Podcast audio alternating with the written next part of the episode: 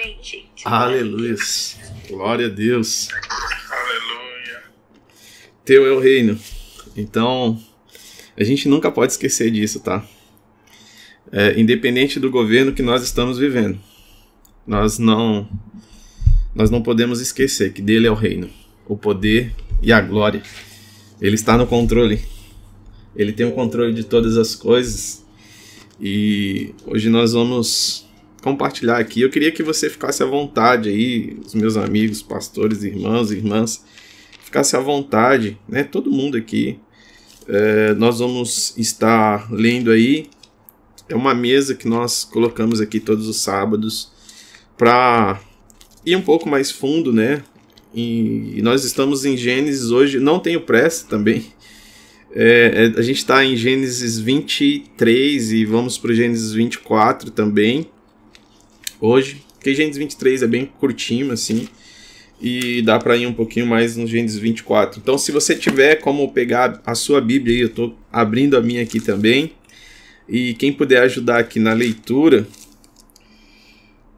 o pastor Adilson, não sei se ele está de prontidão aí, ele sempre ajuda bastante aqui nas leituras e até trazendo também interpretações Pastor Nuno, fique todos à vontade, Zé. Ok, tô às ordens. Quando então, precisar, então. Então, bora, bora, bora, bora começar. É, é Sara viveu 125 anos em Gênesis 23. 23. Isso. É, quando eu falar da morte dela, né? Isso, Perfeito. isso. Então vamos lá. Aí quando for para parar, você dá um toque. Então Tá vamos ok, lá, tá 23 verso 1. A minha Bíblia é uma Bíblia é, Gênesis, então pode ter alguma diferença de algumas Bíblias, mas é uma Bíblia mais próxima da original. Vamos lá. Tendo Sara vivido 127 anos, morreu em Kiriat Arba, que é Hebron, na terra de Canaã. Veio Abraão lamentar Sara e chorar por ela. Levantou-se depois Abraão na presença de sua morte e falou aos filhos de Et: Sou estrangeiro Ó, tem uma chave aqui. Sou estrangeiro e morador entre vós. Dai-me a posse de sepultura convosco, para que eu sepulte a minha morta. Responderam os filhos de Et a Abraão, dizendo: Ouve-nos, Senhor, tu és príncipe de Deus entre nós. Sepulta numa das nossas melhores sepulturas a tua morta. Nenhum de nós te vedará a sua sepultura para sepultares a tua morta. Então se levantou Abraão e se inclinou diante do povo da terra, diante dos filhos de Et. E lhes falou, dizendo: Se é do vosso agrado que eu sepulte a minha morta, ouvi-me e intercedei por mim junto a Efron, filho de Zoar. Acho que aí tá bom, pastor. que- Até, até aqui a gente já. É, aí a gente já. Tá ok. Bom, é, esse, esse capítulo ele vai narrar sobre a morte é, de Sara, né? Aqui o foco está sobre a morte de Sara.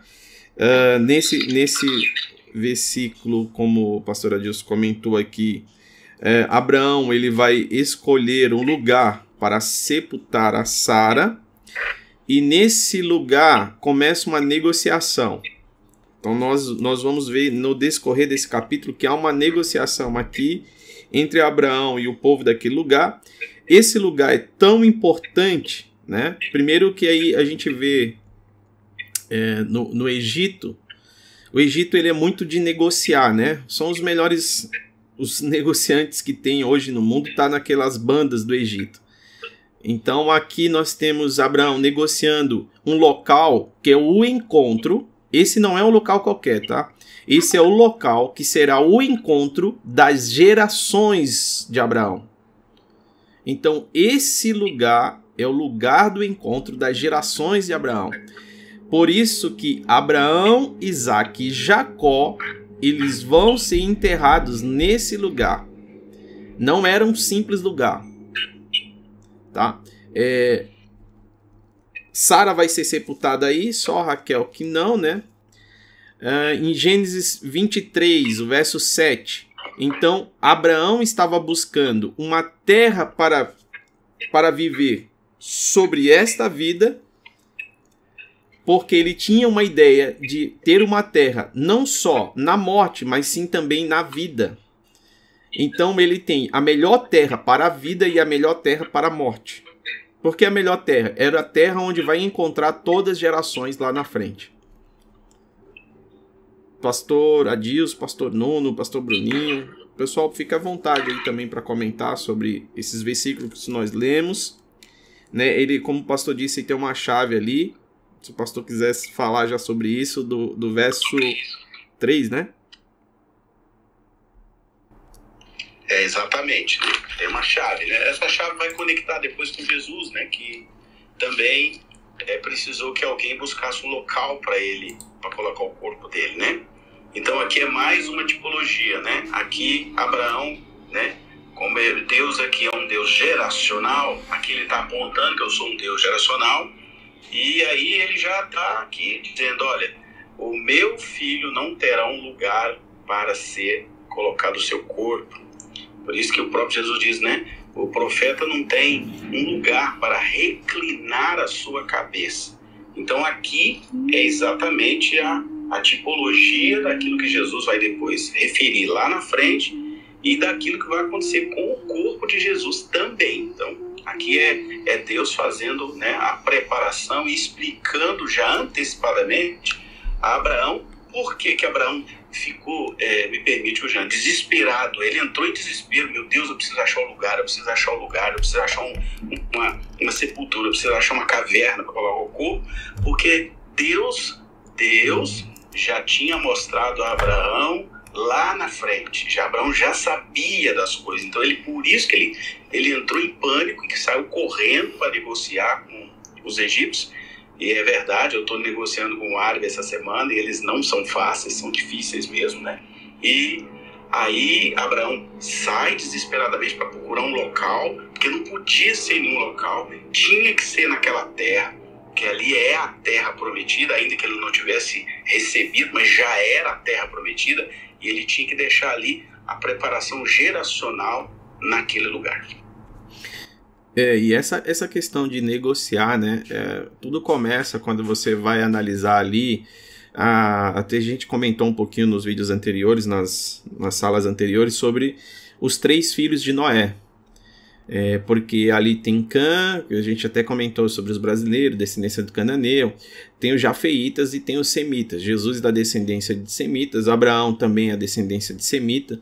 Os jafeitas, e há uma sentença que até o próprio Noé comentou: olha, vocês não terão tendas, vocês vão negociar tendas com seus irmãos, você outro vai servir o seu irmão, e tudo isso acontece ainda hoje é, sobre uma linhagem sanguínea, tá? Mas o sangue de Cristo que é o que restaurou o homem de toda a maldição. Mas nós temos ali, só a única maneira, né? Mas se a gente olhar hoje o que está acontecendo, isso tem uma descendência, tá? Tem uma descendência, tem uma origem, vamos dizer assim que tem uma origem por trás de tudo isso. E aqui a Abraão ele negocia, né? Essa questão aqui do campo. E, na verdade ele, ele pediu a caverna, e aí os homens disseram: Olha, não só a caverna, mas todo o campo onde está essa caverna é tua. Aí, aqui tem uma chave. Ele vai, ele, aqueles homens meio que queriam dar, né, essa essa localização, porque ele vai dizer bem assim, o verso o verso 5. Ouça-nos, Senhor. O Senhor é príncipe de Deus em nosso meio. Então, primeiro, eles reconheciam, né, que Abraão não era um, um homem qualquer. Abraão tinha algo com ele que fazia com que ele prosperasse em tudo, ou todos os lugares onde ele estava passando. Eles reconheciam, as pessoas que estavam em volta dele reconheciam. Então, ele diz assim: ó, enterre a sua mulher nenhuma de nossa sepultura, nada que lhe pareça melhor, e nenhum de nós é, recusará ceder a sepultura para quem enterre a sua mulher. Abraão levantou-se, covou-se, o verso 7, né, perante o povo daquela terra, os osititas, e disse-lhe: Já que vocês me dão permissão de sepultar minha mulher, peço que interceda por mim junto a Efron. Aí, quando ele vai falar sobre Efron e, e o filho de Zoar, ele está dizendo o seguinte: Eu peço que vocês intercedam aos juízes que estão à porta da cidade. Essa negociação eu quero testemunhas. Então Abraão ele diz: Olha, vamos para a porta da cidade. Aqui são pessoas que ficavam à porta da cidade. Se a gente vê o Antigo Testamento, tinha essa cultura, né? dos anciões ficarem à porta da cidade.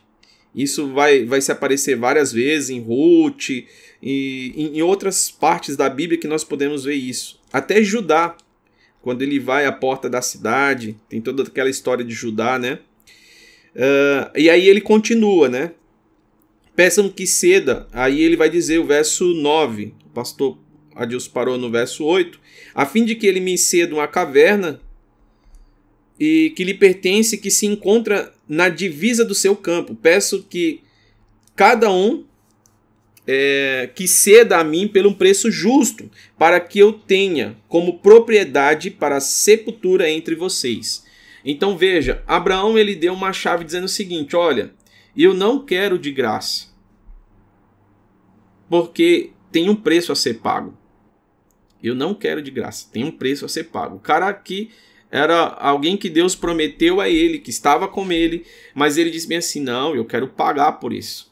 E muitas das vezes nós queremos as partes fáceis. Tipo assim, eu quero viver à custa da graça que não é de graça. Tem até um livro que fala graça que não é de graça. Mas eu quero viver de uma maneira que, né, é, eu quero as coisas de graça. E ele diz: "Não, tudo tem um preço. Tudo tem um preço.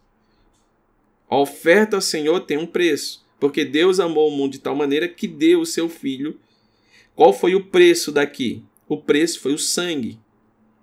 Então, aqui também, Abraão, ele está dizendo bem assim, ó, peço por um preço justo.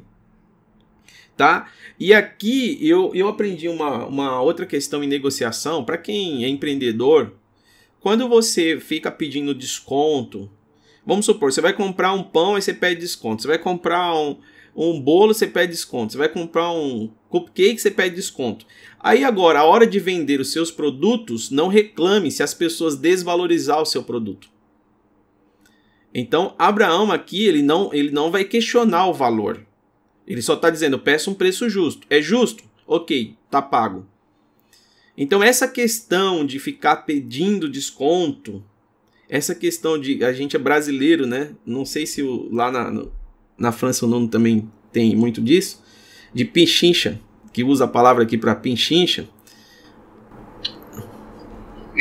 Não, não tanto, né? É. Aqui, aqui também não, hein? Então, o brasileiro ele tem essa questão de querer desvalorizar, porque é inconsciente, tá? Quando você está pedindo a pessoa um desconto, é, você está dizendo bem assim, olha, o, o que você está me oferecendo não vale não vale isso. Então você está desvalorizando, inconsciente. Só que aí você não pode reclamar quando desvalorizar aquilo que você ofertar também. Então, quando eu aprendi essa chave, eu parei de pedir desconto. Até minha esposa, ela que é mais a mulher, é mais ela que faz a gestão, né? Mas eu falo, olha, quanto que é? Ela fala, não, você tá ficando doido, você, você vai pagar caro assim. Eu falei, não é esse o preço que ele deu? Então, que seja justo. Se ele entendeu que esse é o preço, ok.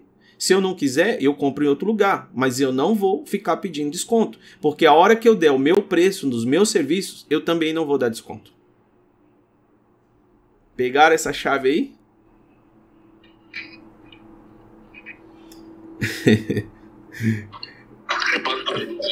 Aqui eu... Isso aí que você falou é muito legal. Também eu nunca tinha visto essa, essa passagem aí, mas eu penso muito assim, entendeu? Eu não, não gosto de pedir desconto. Parece que a Luana é mais pechincheira, viu? É mais, é mais brasileira que eu aí nesse sentido. Mas eu não gosto de pedir justamente por isso, entendeu? Porque quando eu ofereço aí meus serviços, né? Eu já tento comprar o preço mais justo possível, né? É, é, para que também não, o pessoal não desvalorize, né? E eu tenho essa, essa concepção aí também. E. É, é, mas eu tenho essa. essa é, porque tem muita gente também que quer explorar, né? Mas quando eu acho que o preço é, não está de acordo com o que eu posso pagar, o que eu acho justo, eu procuro outro fornecedor. Eu não fico é, valorizando, falando que não vale e tal, entendeu? Tem muita gente que faz isso, né? Eu não. Quando eu já quando é um preço que eu acho que está sendo injusto, eu simplesmente procuro outro fornecedor e ponto, entendeu? Amém. É, essa é uma, uma chave. Cara, e eu vou, eu vou falar para vocês, tá? O dia que eu virei isso, o dia que eu aprendi sobre isso, é, você acredita, eu tô abrindo meu coração aqui. Eu hoje, eu, por exemplo, eu coloco os preços que é justo pelo aquilo que eu faço, pelo aquilo que Deus me deu como conhecimento e tal, e todos os anos de trabalho que eu tenho na área, e as pessoas pagam. E pagam. E eu não dou desconto. Não dou desconto. É, eu falo, olha, é isso, isso e isso. Pronto. Porque eu comecei a viver assim também, entendeu? Então eu vou pagar mais caro? Ok, vou pagar. Se, claro que tudo, como diz aqui na palavra, um preço justo, né? Preço justo. Ele falou: ó, quanto que é o preço? Me dá um preço justo. Eles falaram o preço, Abraão foi lá e pagou. foi lá e pagou. Simples. Quem pode ler para nós aí o verso. Só mais uma coisinha, ah. porque também tem aquilo, né? Às vezes também o barato sai caro, né? Ah, tem isso. Que, que é muito barato e no final das contas, né? Uma coisa assim, é só rapidinho que, que eu virei essa chave também na minha vida, que assim, eu só faço. É, é eu, eu sempre procuro trabalhar com empresas, entendeu? Às vezes a gente não desmerecendo os autônomos e tal, mas assim, às vezes a gente quer fazer uma coisa porque é mais barato e tal, com uma pessoa que de repente não tem uma empresa ou não tem algo, não tem algo a perder, né? Não tem uma nota fiscal, não tem nada. Aí a pessoa faz um serviço que não é de qualidade para você, você também não tem nem com quem reclamar depois. Né?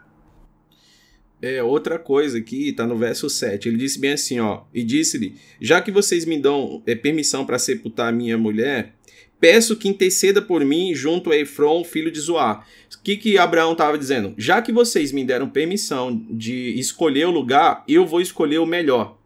Esse lugar aqui era o melhor que tinha. Então Deus te deu a, a, a possibilidade, dizendo bem assim: olha, tá, escolhe aí, entre a vida e a morte, a bênção e a maldição.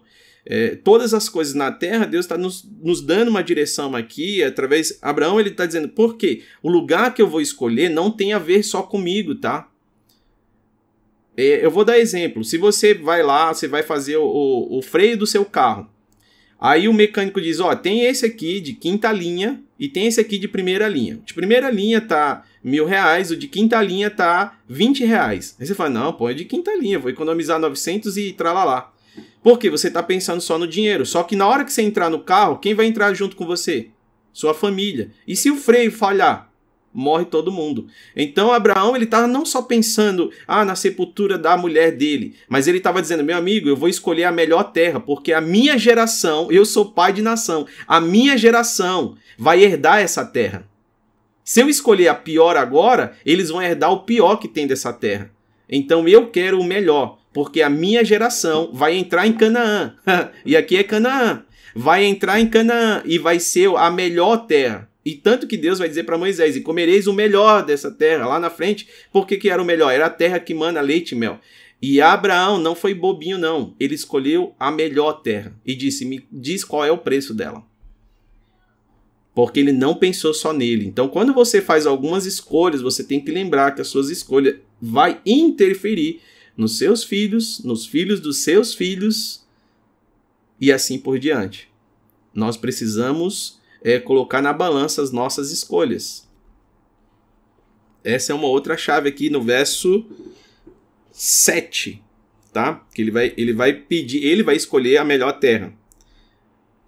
Isso fala sobre algo espiritual, né? Eu vou viver a, aqui nessa terra, mas ele está falando sobre algo também espiritual. É uma escolha na terra e uma escolha nos céus.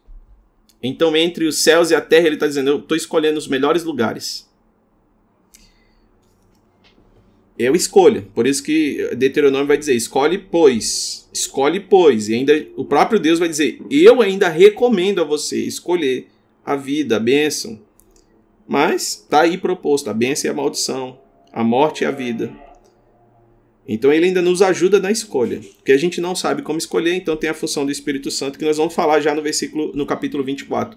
Quem pode ler o verso 10 do 23, do 10 até o 14? Eu posso, eu posso. Por favor. A minha, a minha versão aqui é NVI, tá? Então, verso 10. Efron, o Etita, estava sentado no meio do seu povo e respondeu a Abraão, sendo ouvido por todos os Etitas que tinham vindo à porta da cidade. Não, meu senhor, ouça-me. Eu lhe cedo o campo e também a caverna que nele está. Cedo-os na presença do meu povo. Sepulte a sua mulher. Novamente, Abraão curvou-se perante o povo daquela terra e disse a Efron, sendo ouvido por todos: Ouça-me, por favor, pagarei o preço do campo. Aceite-o, para que eu possa sepultar a minha mulher. Efron respondeu a Abraão. Até aí, pastor, responde. Pode, pode continuar, pode continuar. Ouça-me, meu senhor. Aquele pedaço de terra vale 400 peças de prata. Mas o que significa isso entre mim e você? Sepulte a sua mulher. Abraão concordou com Efron e pesou-lhe o valor por ele estipulado diante dos hititas. 400 peças de prata, de acordo com o peso corrente entre os mercadores. Assim, o campo de Efron, em Maquipela, perto de Manri, o próprio campo com a caverna que nele há e todas as árvores dentro das divisas do campo foi transferido a Abraão como sua propriedade diante de todos os hititas que tinham vindo à porta da cidade. Depois disso, Abraão sepultou sua mulher Sara na caverna do campo de Macpela, perto de Manri, que se encontra em Hebron, na terra de Canaã. Assim, o campo e a caverna que nele há foram transferidos a Abraão pelos hititas como propriedade para a sepultura. Amém. Ó, então aqui um detalhe importante. Se ele não tivesse comprado o campo, se ele não tivesse comprado o campo, se ele recebesse como doação, por exemplo, é, como doação, talvez ele não tivesse a escritura, e se não tem escritura, a terra fica esquecida. Assim que ele morresse e todas as pessoas que doaram morressem, ele já tinha perdido a terra. Mas por ele ter pago e exigir uma escritura, por isso que ele chama as testemunhas para ter uma escritura da terra, né? É como se fosse uma escritura ali. Então ele está dizendo: olha, por que, que eu quero pagar o preço? Porque eu quero que assim que um dia, quando eu morrer, todos que vierem depois, tanto da minha família como da sua família, saiba que essa terra é minha. Aqui está outra questão importante que o Senhor está nos ensinando. Para quem quiser anotar aí, no verso 16, quando ele vai dizer bem assim, ó, que ele deu 400 peças, é só uma questão de anotação, 400 peças de pratas, se a gente trouxer isso para os dias de hoje, dá 4 quilos e 52 gramas de pratas. 4 quilos e 52 gramas de pratas. 4 quilos e meio, né? 4 quilos e meio de prata. Então até que, se fosse para o dia de hoje, até que tá barato, né? Hoje terra tá caro, meu Deus. Jesus, estão cobrando metro quadrado muito caro. Mas é, nós vamos continuando aqui. Outra questão importante, né? A gente falou sobre desconto, falou sobre as escrituras. Ele pediu que ficasse os juízes que estavam à porta da cidade. É, esse campo não foi esquecido porque ele pagou. Onde que a gente pode ver isso? Está lá em Ruth, capítulo 4, verso 4. Ruth 4, 4 ele paga pelo campo. E outra questão, lembra que quando houve fome na terra, José do Egito, ele tá onde? No Egito. Por isso que é José do Egito, né? Ele tá no Egito. Só que aí o pai dele morre. Quem é o pai de José? Ó, Deus, Deus de Abraão, Isaac e Jacó. Ou então o pai de José é Jacó. O que, que José faz? Quando ele soube da morte, ele vai lá para esse campo que Abraão comprou. Ele sai do Egito e vai para Canaã enterrar o pai. E quando ele retorna para o Egito, ele diz para os que sobraram, que estavam no Egito, dizendo bem assim: Olha, quando vocês saírem do Egito, lembre de levar os meus ossos daqui para essa terra prometida. Qual que era a terra prometida? A terra onde Abraão esteve. Qual que era a terra prometida? A terra onde o pai esteve. Então ele diz assim: Olha, lembre de levar os meus ossos do Egito. Lembre o seguinte: ele estava dizendo o seguinte: o Egito não é o teu lugar. Vocês não nasceram para permanecer no Egito. Existe uma propriedade, e quando vocês saírem daqui, leve os meus ossos desse lugar. Moisés lembrou disso e levou os ossos, porque ele disse: O dia que vocês levarem os meus ossos será o dia da visitação do Senhor. Então Moisés, abraçando essa promessa, levou dali os ossos de José. Foi enterrado naquele lugar Abraão, Isaac e Jacó. José sai do Egito para enterrar o pai, ou seja, os ossos do pai, nesse lugar onde foi negociado em Gênesis capítulo 23. Mais, algum, mais alguém queria comentar alguma coisa sobre Gênesis 23? Nós vamos para o 24, que é a, a, grande a grande tipologia de Cristo aí, Cristo e a igreja, né? Isaac e Rebeca. Fique à vontade aí, meus irmãos, se quiserem comentar alguma coisa sobre Gênesis 23. Pastora Dilson, eu sei que estava no telefone, estava aparecendo no telefone, Bruninho. Ana Flávia piscou o, o microfone. É, eu estava aqui no telefone, uma emergênciazinha aqui, mas já está resolvido. Tranquilo. Pisquei, pisquei já, porque eu achei engraçado você falando. Ah, tá. Então, Pastor Nuno, Bruninho, Amanda, Rafa, Letícia, e a, a Kathleen tá aqui também. É, pastor, eu só, eu só achei, achei legal, assim, é, que você vê que Deus, ele, ele gosta das coisas certas, né? Eu acho que a gente pode levar uma, uma lição pra gente, né? Muitas pessoas, às vezes, é, é, são né, cristãs e tal, e creem em Deus, mas muitas vezes não, não, prosperam, até porque não, não querem fazer as coisas certas, né? Muitas vezes é, pagar os impostos, né? enfim, é, pagar um preço justo, né? Então acho que é. Eu achei legal essa passagem, eu nunca tinha meditado né, por esse lado, mas é importante o quanto Deus ele gosta né, das coisas certas, né? E que numa coisa que talvez possa ser simples, né, pra gente, né, de sepultar uma pessoa, né, muitas vezes a gente fala assim, não, pode me colocar em qualquer lugar, né, quando eu morrer e tal. Mas você vê que Deus até nisso ele tem uma preocupação, né? É, exato, exato. É, porque ali falava sobre uma promessa, né? Imagine que é, entre Elias e Eliseu, é, os ossos de Eliseu, ele fala, ele, ele fala sobre a ressurreição, né? Por isso que Elias ele vai ali no monte da transfiguração com Jesus, apontando para as leis, né, e os profetas, que é o caso da figura do Elias. Mas também, quando Eliseu pediu a unção dobrada, quando ele foi enterrado, ao jogar um homem sobre o seu corpo, tinha lá, esqueceram que tinha os ossos de Eliseu ali. O que aconteceu? O cara bateu e acordou vivo. Fala da ressurreição, né? Sobre, sobre Cristo, né? Aponta sobre essa unção dobrada que está sobre nós. Essa unção que está sobre nós, a ressurreição, né? E, e o quanto é importante para Deus, claro, para Deus, claro que Deus é, ó, Deus é territorialista e o diabo tenta copiar isso.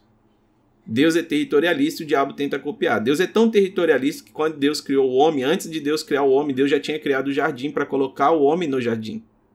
O que, que era o jardim? O território. E quando o homem peca, o que, que o homem perdeu? O homem não perdeu o pai. O pai estava lá, mas ele perdeu a morada o, o jardim ele perde. Ele perde a localização. Até por isso até que Deus faz a primeira pergunta para ele dizendo bem assim: Adão, aonde você está? Porque ele não, não era que Deus não sabia onde Adão estava, é que Adão já estava perdido.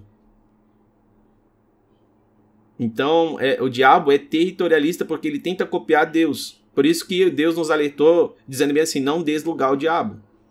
Ele só pode ter o lugar que você deixa. Amém? Amém. Tem uma chave aí. Oi? Tem uma chave aí. Você falou. Solta aí. Ocupe a sua mente totalmente com a palavra de Deus. Não deixe espaço para o diabo tomar sua mente, não, porque ele ocupa mesmo. Não se distraia. É, eu até falei já sobre nós temos a mente de Cristo, né? Nós acessamos a mente. Pode falar, quem piscou aí? É, e não, e não somente, né? Mas tudo, né? Os negócios, a nossa casa, é. tudo, né? Então, quando a gente é, é, dá espaço, né? O que falou, nas pequenas coisas, né? Às vezes é o pagar o imposto, às vezes é não pagar em dia nossos fornecedores, né? Não pagar nossas contas em dia, já é, de repente, uma brecha para o inimigo entrar. Então, olha o detalhe. Quando a gente ouve é, invasão de sem terra, Deus não está nesse negócio aí, não. Você tem que pagar o preço da terra. Cê, aí, aí, mas você diz bem assim, Jean, mas lembra de Josué, Caleb, eles não invadiram a terra, deixa eu te falar, aquela terra já era deles, quem comprou? Abraão. Então eles estão tomando posse daquilo que é deles. Só que quando eles chegaram lá já tinha gente habitando. Por quê? Porque deixou. Eles estão tomando posse daquilo que é deles, não estão invadindo uma terra de pessoas que a, aquelas pessoas eram dono da terra. É, na verdade era uma desapropriação, né? Isso. Invadiu, né? Jean. Oi. Nossa, isso é muito bom essa parte que né, realmente quem é sem terra é, não pode tomar posse de uma terra sem pagar, né? Isso é uma revelação tão grande que se eu tivesse perto de você eu te dava um bolo, quer dizer um bolo. eu entendi, acho. Glória a Deus. vamos para o Gênesis 24. Gente, agora nós vamos falar. Eu vou trazer aqui para quem está ouvindo aqui também o que, que tem a ver Raul Seixas, Isaac e Rebeca. Cara, isso tem a ver. Vocês vão ver o que que Raul Seixas tem a ver com essa música aqui, essa música dele, né? É, nós vamos falar um pouquinho sobre isso aí. Só para a gente contextualizar, porque eu estou falando de Brasil e agora é algo profético, tá? Isso fala sobre arrebatamento. Agora nós vamos entrar no arrebatamento da igreja. Aleluia. Quem pode ler aí é, Gênesis 24? Posso ler, pastor? Sim, por favor. Lê, tipo, os, até o 6. 24 até o 6. Verso... Beleza, do 1 até o 6, certo? NVI, gente. Abraão já era velho, de idade bem avançada, e o Senhor em tudo abençoara. Disse ele ao servo mais velho da sua casa, que era o responsável por tudo quanto tinha: Põe a mão debaixo da minha coxa e jure pelo Senhor, Deus dos céus e o Deus da terra, que não buscará mulher para o meu filho entre as filhas dos cananeus, no meio dos quais estou vivendo. Mas irá à minha terra e buscará entre os meus parentes uma mulher para meu filho Isaque. O servo lhe perguntou: E se a mulher não quiser vir comigo a essa terra? Devo então levar o teu filho à terra de onde vieste? Cuidado, disse Abraão, não deixe o meu filho voltar para lá. Uau! E isso aqui, se você quiser grifar na sua Bíblia, esse cuidado, disse Abraão, não deixe o meu filho voltar para lá, sabe o que significa isso? Cristo não será crucificado duas vezes. Cristo não será crucificado duas vezes. Esse aqui é onde foi parar. Mas vou voltar aqui para o início. é, primeiro, por que, por que ele faz esse juramento, né? Vamos voltar aqui. Abraão já era velho de idade, bem avançado, né? E disse ao servo mais velho da sua casa, que era responsável por tudo que ele tinha, Eliezer, o servo mais velho. E o que, que representa esse servo mais velho? O Espírito Santo. Ele, ele, ele representa a figura do Espírito Santo, porque é ele quem vai buscar a noiva. Ele quem vai buscar a noiva, ele quem cuida da noiva.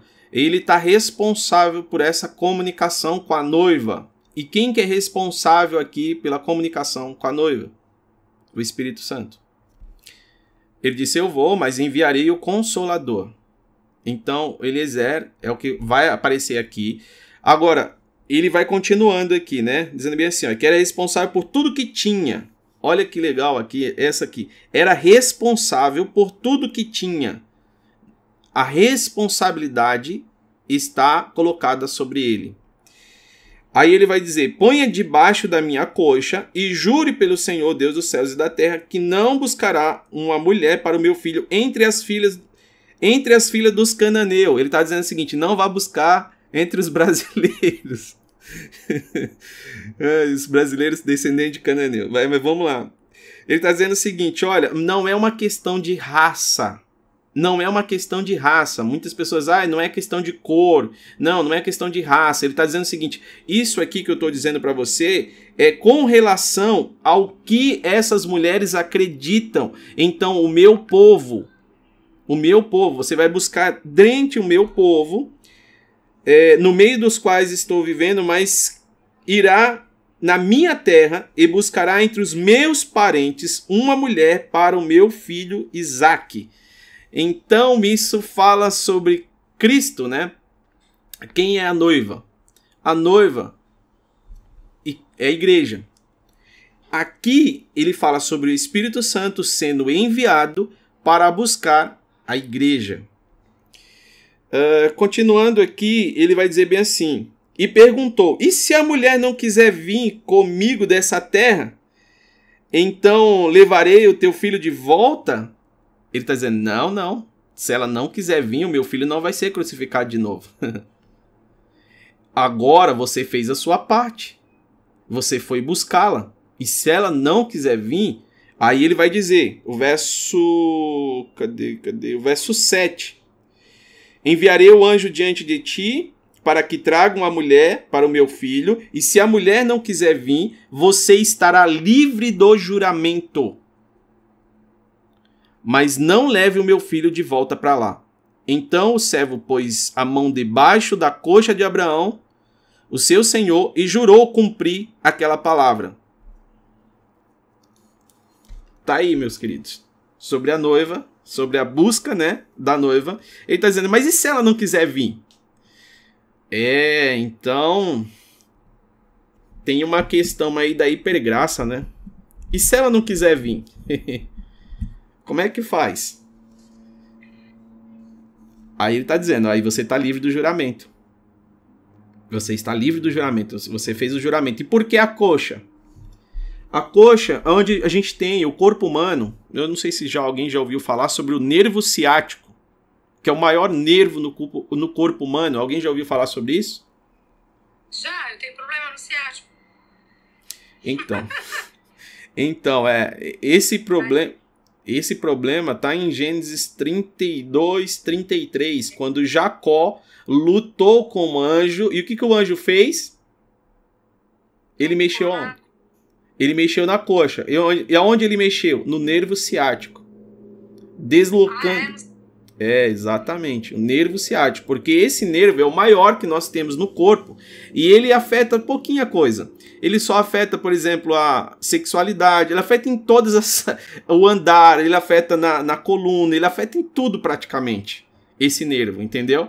Então ele fez o juramento sobre o maior nervo que nós temos, que ele passa na ligação aqui da perna. Eu vou, eu vou colocar uma fotinha aqui se, se alguém quiser comentar aí sobre essa parte da coxa, enquanto eu estou atualizando, eu vou colocar uma fotinha. Vou pegar aqui, nervo ciático. Ah, tem que pegar no Google. Digita, digita aí no Google depois vocês. é, juntamente o nervo ciático. É, é, era de costume. Você sabe que os judeus, por exemplo, hoje, é a parte traseira ali do, do animal. Os judeus, alguns judeus, eles não comem porque é difícil de tirar, e aí eles lembram do, do que aconteceu com Jacó, né? Dessa questão do nervo ciático. Há um incômodo na lombar, há um incômodo na medula espinhal, é, há um incômodo em vários lugares do corpo, porque isso é muito sério. É, dói bastante. Quando tá em crise, então, meu Deus. Então, se. Dá até tom... É. Então o homem tem dificuldade de andar, de produzir relação sexual, muitas coisas, muitas coisas, né? Esse nervo aí, eu vejo até o pessoal vendendo que vende colchão falando dele, viu? Quem quiser comprar colchão, eles até falam sobre esse nervo aí, sobre as dores que tem sobre esses nervos que passam ali pela coxa. E aí você lembra de quem fez? Olha só, quando vai buscar a noiva, ele diz bem assim: coloca a mão aqui sobre a coxa, faz esse juramento. E na hora que Jacó tem o nome trocado, o que, que aconteceu com ele? Onde ele foi ferido? Na coxa. Aí o anjo trocou o nome dele e disse assim: ó, o teu nome não será mais Jacó, mas será Israel. Israel é o nome de uma pessoa de um lugar? O que, que eu falei que Deus é territorialista? Israel, ele está dizendo, meu amigo, agora daqui para frente não tem a ver com a pessoa, mas de um lugar. Então, você será conhecido como um lugar, porque é de geração em geração. Por isso que Jesus disse: Vós estiverem em mim e as minhas palavras em vós. Isso é um lugar. O inimigo ele, ele não pode te condenar pelo teu pecado. Isso é muito doido, mas isso é uma verdade. Não, não. Porque se ele te condenar pelo teu pecado, Jesus vai ter que morrer de novo. Uau. Pega aí. Então, o que, que o inimigo pode. Ah, Jean, mas e assim? Mas como assim? E, mas e a questão do inferno e tal? Ó, deixa eu te falar. Ele só tá de olho em que lugar você está. Porque nenhuma condenação há para aqueles que estão em Cristo Jesus. mas se você estiver fora desse lugar, já está condenado. Então ele só tá de olho no lugar. Por isso que ele estava o tempo inteiro de olho no Éden. A hora que Adão deixou de guardar o Éden, ele entra no Éden. Mas aí ele não poderia ficar no Éden de maneira legal, sem um corpo. Por isso que ele precisou de um corpo. Para acessar. Ele precisou do corpo para acessar. Para permanecer. Aí você fala, Jean, mas o corpo é tão importante. É, Deus estabeleceu. E o que Deus estabeleceu, Deus não volta atrás. Até, até o próprio Deus, para vir à Terra, ele veio de forma legal e ele utilizou um corpo. E ele vai retornar à terra de novo. E sabe como que ele vai vir? Com o corpo. Por isso que ele levou o corpo embora. que você acha que ele levou o corpo embora? Porque, porque ele vai retornar à terra. Mas ele vai vir de forma legal novamente, com o corpo. Então por isso que ele diz bem assim, ó, esse corpo que vocês estão vendo subir vai descer de novo. Agora, não para ir para a cruz, né? Por isso que aqui o verso 6 ele está dizendo bem assim: Cuidado, disse Abraão, não deixe o meu filho voltar para lá. Isso fala sobre a crucificação. O apóstolo Paulo está dizendo bem assim: será que vocês estão crucificando Cristo novamente? É isso que vocês querem? É isso que vocês querem mesmo? Olha que interessante sobre isso. Pastor Adilson, Pastor Nono, Sheila. Fique à vontade aí para comentar, Amanda, Letícia, Cláudia, Rafael, Ana Flávia. Nós estamos lendo no, no capítulo 24, no verso 6. Ah, nós já, já estamos um pouquinho mais à frente, quando ele faz o juramento sobre a, a coxa, né? Nós falamos sobre o nervo ciático. É, os judeus, eles, eles têm até uma dificuldade, por exemplo, desse, desse nervo, né? De tirar, então eles preferem não comer. Vamos ler um pouquinho? É, Gênesis Gênesis 32, quem pode ler aí? Gênesis 32 e o verso 33, para não ficar só nas minhas palavras. E Juízes, capítulo 8, verso 30. Juízes 8, 30 e Gênesis 32. Gênesis passou 32? 33, verso, verso 33. Gênesis 32, 33? Isso. Não 33. Não, tem, não só. Não, é até o 32, pastor. Achei aqui. Até 32. Hum, tá, tá. Lê, lê o 32, lê o 32. Mas é, é o 32 mesmo. É isso mesmo. Ah, é só pra ver se você tava com a Bíblia aí. Bele, bele. Por isso, até o dia de hoje, os israelitas não comem. Ó, oh, que da hora! Desculpa, gente. Não comem o músculo ligado à articulação do quadril, porque neste músculo Jacó foi ferido. Você viu aí? Nervo ciático. É... Onde Jacó. Juízes, onde, pastor? Desculpa, o senhor Ju Juízes. Juízes, cadê, cadê, cadê? Eu passei aqui, Juízes. Juízes 8:30. 8:30, ok. Teve 70 filhos, todos gerados por ele, pois tinha muitas mulheres. Tá, aqui são os filhos que eles tiveram. Jacó sabe que Abraão, ele chega com 75, 75 ali filhos, filhos não, é, geração, né? E dessa geração de 75 vai aparecer lá em capítulo de Atos, acho que é Atos 7. Atos 7 é quando Estevão ele vai pregar a Bíblia inteira em um capítulo. Se eu não me engano é Atos 7, vamos ver aqui. É 7 ou é 9? Tô... É quando Estevão ele vai pregar a Bíblia inteira em um único capítulo. Aí o, o pessoal não conseguiu aguentar a dinamite, a bomba atômica, e tampar os ouvidos. E aí eles tampando os ouvidos começaram a predejar Estevão. Mas voltando aqui, o pastor Adilson queria comentar alguma coisa? Nós Não, tô tranquilo. Tá, tá. tá, seguindo bem aí a sequência, né? A questão tá. da explicação do nervo ciático ela foi muito boa, porque os judeus não comem até os dias atuais, né? Eles evitam isso mesmo porque eles ficam firmes na Torá, né? Onde há essa proibição, que é um simbolismo, né? Muito forte. E eu já negociei com o judeu. Quando o negócio é muito grande, muito grande, quando a coisa é grande, ele fala assim: então tá bom, põe a mão aqui na minha coxa e vamos firmar o acordo. É nesse nível aí, até os dias atuais, tá? É, meu irmão.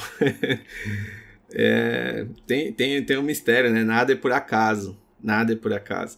Mas vamos continuar então sobre o servo partiu. É o verso 10, o 24, 10. Quem pode ler? O servo vai partir, o 24, 10. Só para só a gente entender aqui. Então, o que nós estamos lendo é uma tipologia de Cristo, né? Isaac e Rebeca, Jesus e a igreja, Eliezer é o Espírito Santo, o servo que vai buscar a noiva. Isaac é aquele que está esperando no seu pai o tempo certo da noiva chegar. É, e ele enviou o Espírito Santo, está lá em João 14,16. Eu rogo ao meu Pai, e ele vos dará o Consolador, para que fique conosco para sempre. Então ele está dizendo: Olha, eu estou rogando aqui ao Pai, vai enviar o Consolador, e Consolador aqui a gente tem a figura do Eliezer, está chegando. Qual que é a responsabilidade do Eliezer? Ele tem responsabilidade de cuidar da noiva, ele tem responsabilidade, né, de, de recebê-la ela, de cuidar dela até que leve ela embora para o noivo. Mas ele também tem algumas coisas que ele não pode fazer enquanto isso não acontece. A gente vai ler aqui. Vamos continuar lendo o verso 10. Posso ler, já que ninguém quer ler? Pode ler, por favor. É, então, não. O servo pegou dez camelos do seu senhor, porque todos os bens do seu senhor estavam em seu poder. E partindo foi para a Mesopotâmia, a cidade de Naor. Pela tarde, na hora em que as mulheres saíam para tirar água, ele fez os camelos se ajoelharem junto ao poço de água, fora da cidade. E disse: Ó Senhor, Deus de meu senhor Abraão, peço que me des bom êxito hoje e trates com bondade o meu senhor Abraão. Estou aqui em pé, junto à fonte, e, a, e as filhas dos homens dessa cidade estão saindo para tirar água. Faze que a moça a quem eu disser, abaixa o teu cântaro para que eu beba, e ela responder, Bebe e também darei de beber aos teus camelos. Seja aquela que designaste para o teu servo Isaque. Assim saberei que trataste com bondade o meu Senhor. Continua? Ou para por aqui? Pode continuar um pouquinho mais. Antes que ele acabasse de falar, apareceu. Antes que ele acabasse de falar, apareceu Rebeca, filha de Betu... Betuel, filho de Milca, mulher de Naor irmão de Abraão, com o seu cântaro sobre o ombro. Aí, aí, tá bom. Ah, ok. Tá. O, o que que. Vamos lá. Primeiro, o servo partiu com os dez camelos. Dez camelos fala sobre os ministros. É, os ministros que estão junto a ele. Uh, depois ele vai para Mesopotâmia, né, em direção aonde Noar tinha morado. E ao cair da tarde, olha esse detalhe, ao cair da tarde, né? Que, que momento que ele foi pegar a noiva? Ao cair da tarde. O que, que é isso? Pastora diz. O que, que é esse cair da tarde? Pois é, essa é mais uma chave conectada. Quem quiser ver, entra lá no meu canal do Jean, não sei, acho que tá no meu canal. Tá, Nós tá no seu. sobre o relógio de Israel. Exato. Esse, essa aí é mais uma conexão com o relógio de Israel que tem muita gente que não tá percebendo. Vai ser ao cair da tarde esse cair da tarde está muito próximo. É, nós estamos vivendo esses dias, ao cair da tarde. Esses detalhes aqui, mas quando você lê na Bíblia, não está escrito por um acaso, né? Ele vai falar justamente a hora para que você entenda que momento isso está acontecendo. Aí, outro detalhe aqui, ele orou ao Senhor, né? É, ou seja, é o Espírito Santo que intercede por nós com gemidos inexprimíveis, é, porque nós não sabemos como convém pedir. Ele ora ao Senhor e aí, quando ele está nessa oração, de repente chega a jovem no poço, tirando água, E antes que ele terminasse de orar, surgiu Rebeca, a, a filha de Milca e mulher de Noar, irmão, irmão de Abraão, trazendo. Aonde é que ela está trazendo? No ombro. O seu cântaro. Esse é o ombro. Abre aí a chave. É, é aqui. uma chave. Olha só, ela está trazendo no ombro. Por que que ela não está trazendo na cabeça o cântaro? Não era normalmente carregado na cabeça? Por que, que ela está trazendo no ombro? Lembra de Isaac? Isaac levou a madeira aonde? A lenha, onde Isaac levou a lenha? No ombro. Porque onde Cristo levou a cruz? E Jesus disse o seguinte: se você quiser me seguir, você vai ter que fazer o quê? Tome a tua e siga-me. Tome a tua cruz e siga-me. Onde você leva a cruz? No ombro. Agora, detalhe: sobre os ombros dele está o governo. E ele tem o quê? A unção que despedaça todo o jugo. E o jugo era colocado aonde? Sobre o pescoço. O jugo nos animais era colocado sobre o pescoço. Por isso que você- ele vai dizer: se você for arar a terra, não coloque um boi e um jumento, porque vai quebrar o pescoço. Um vai quebrar o pescoço do outro. O que, que Deus está dizendo sobre jugo desigual? Não adianta, tem pessoas na sua vida que Deus está dizendo o seguinte, meu amigo, não tente continuar caminhando com essa pessoa. Você diz, não, mas é, eu estou num ritmo, ela está no outro. Exatamente. Porque senão alguém vai quebrar o pescoço. Alguém vai quebrar o pescoço. Por isso Cristo se fez humano, porque imagine que Deus, Satanás, eu quero conjecturar aqui, tá? Imagine o seguinte: nós estávamos com jugo colocado sobre os nossos pescoços. Aí, de repente, né, eu, eu e a Cláudia, eh, ela tem um jugo, eu tenho outro. E nós estamos andando.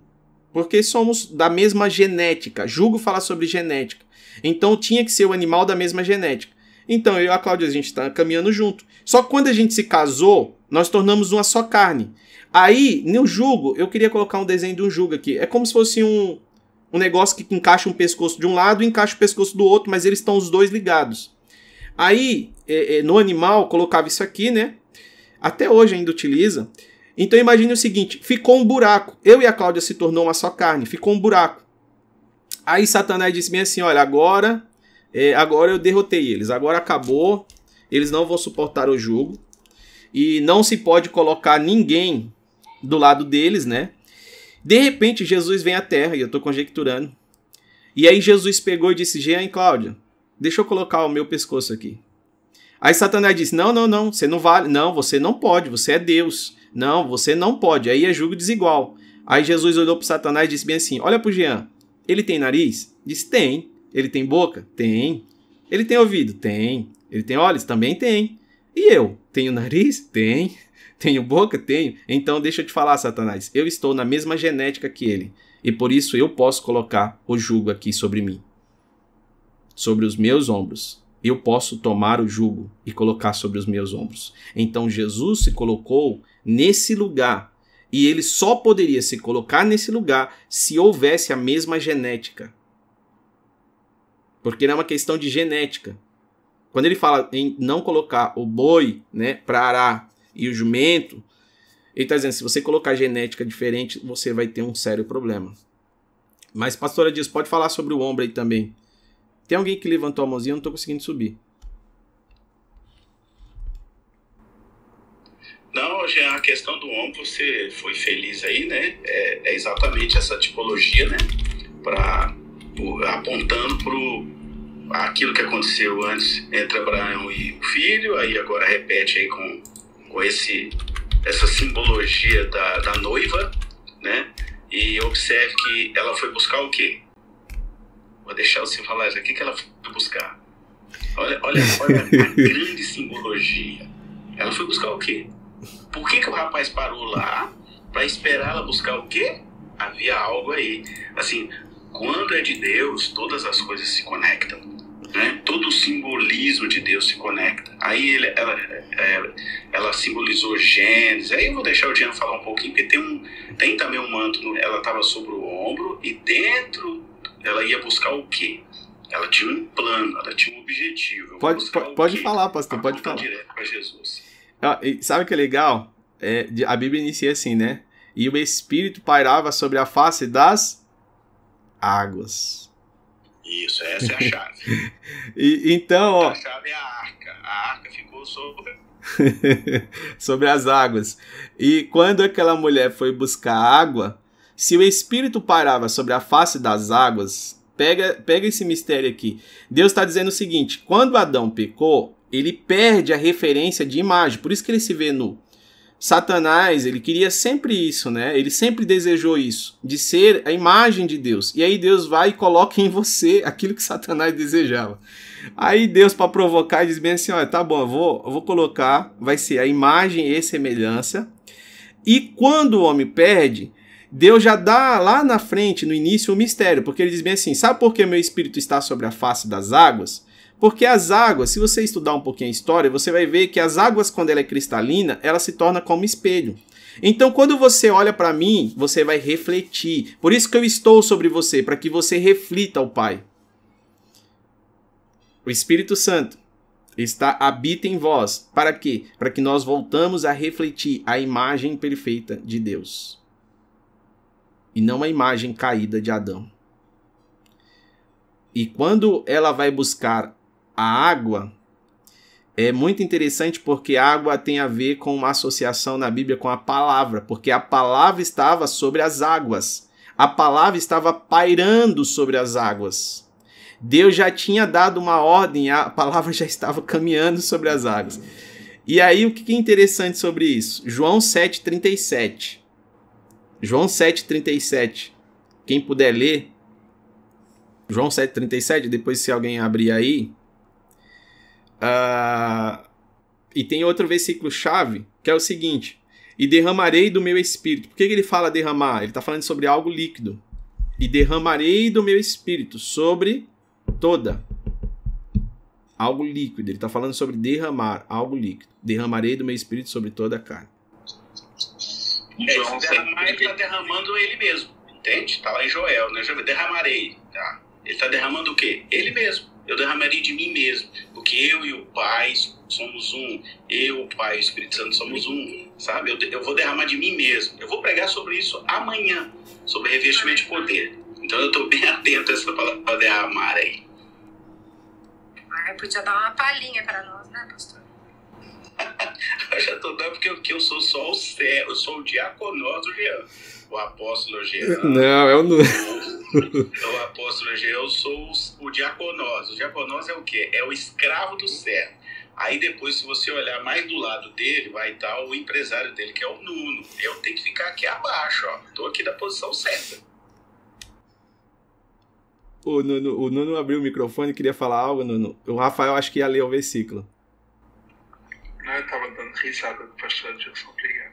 Amém. E eu ia ler o versículo, mas o Rafael começou. Começa aí, Rafael. Vamos lá, então.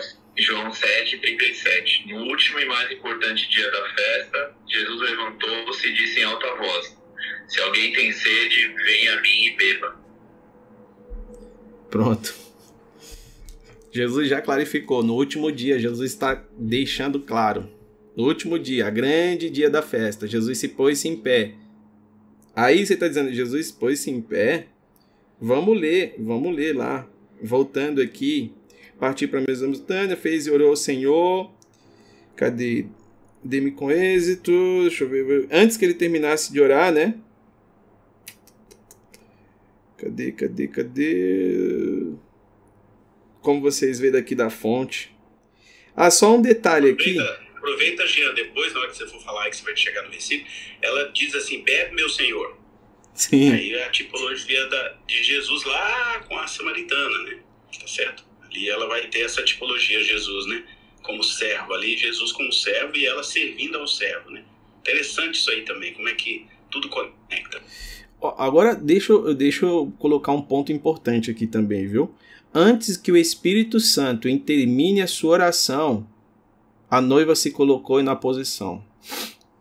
É, ela, ela chega ali na posição. Antes que ele terminasse de orar, ela já se colocou na prontidão. O Espírito Santo que intercede por nós com gemidos inexprimíveis. É, e orou ao Senhor Né? Cadê, cadê? Verso, nós estamos no verso 12, não é isso? Não, verso, verso 15. E 15. antes que terminasse, surgiu Rebeca. É, a jovem era muito bonita e virgem, nenhum homem tivera relação com ela. Aí você lembra aí das dez, das dez virgens, a parábola das dez virgens.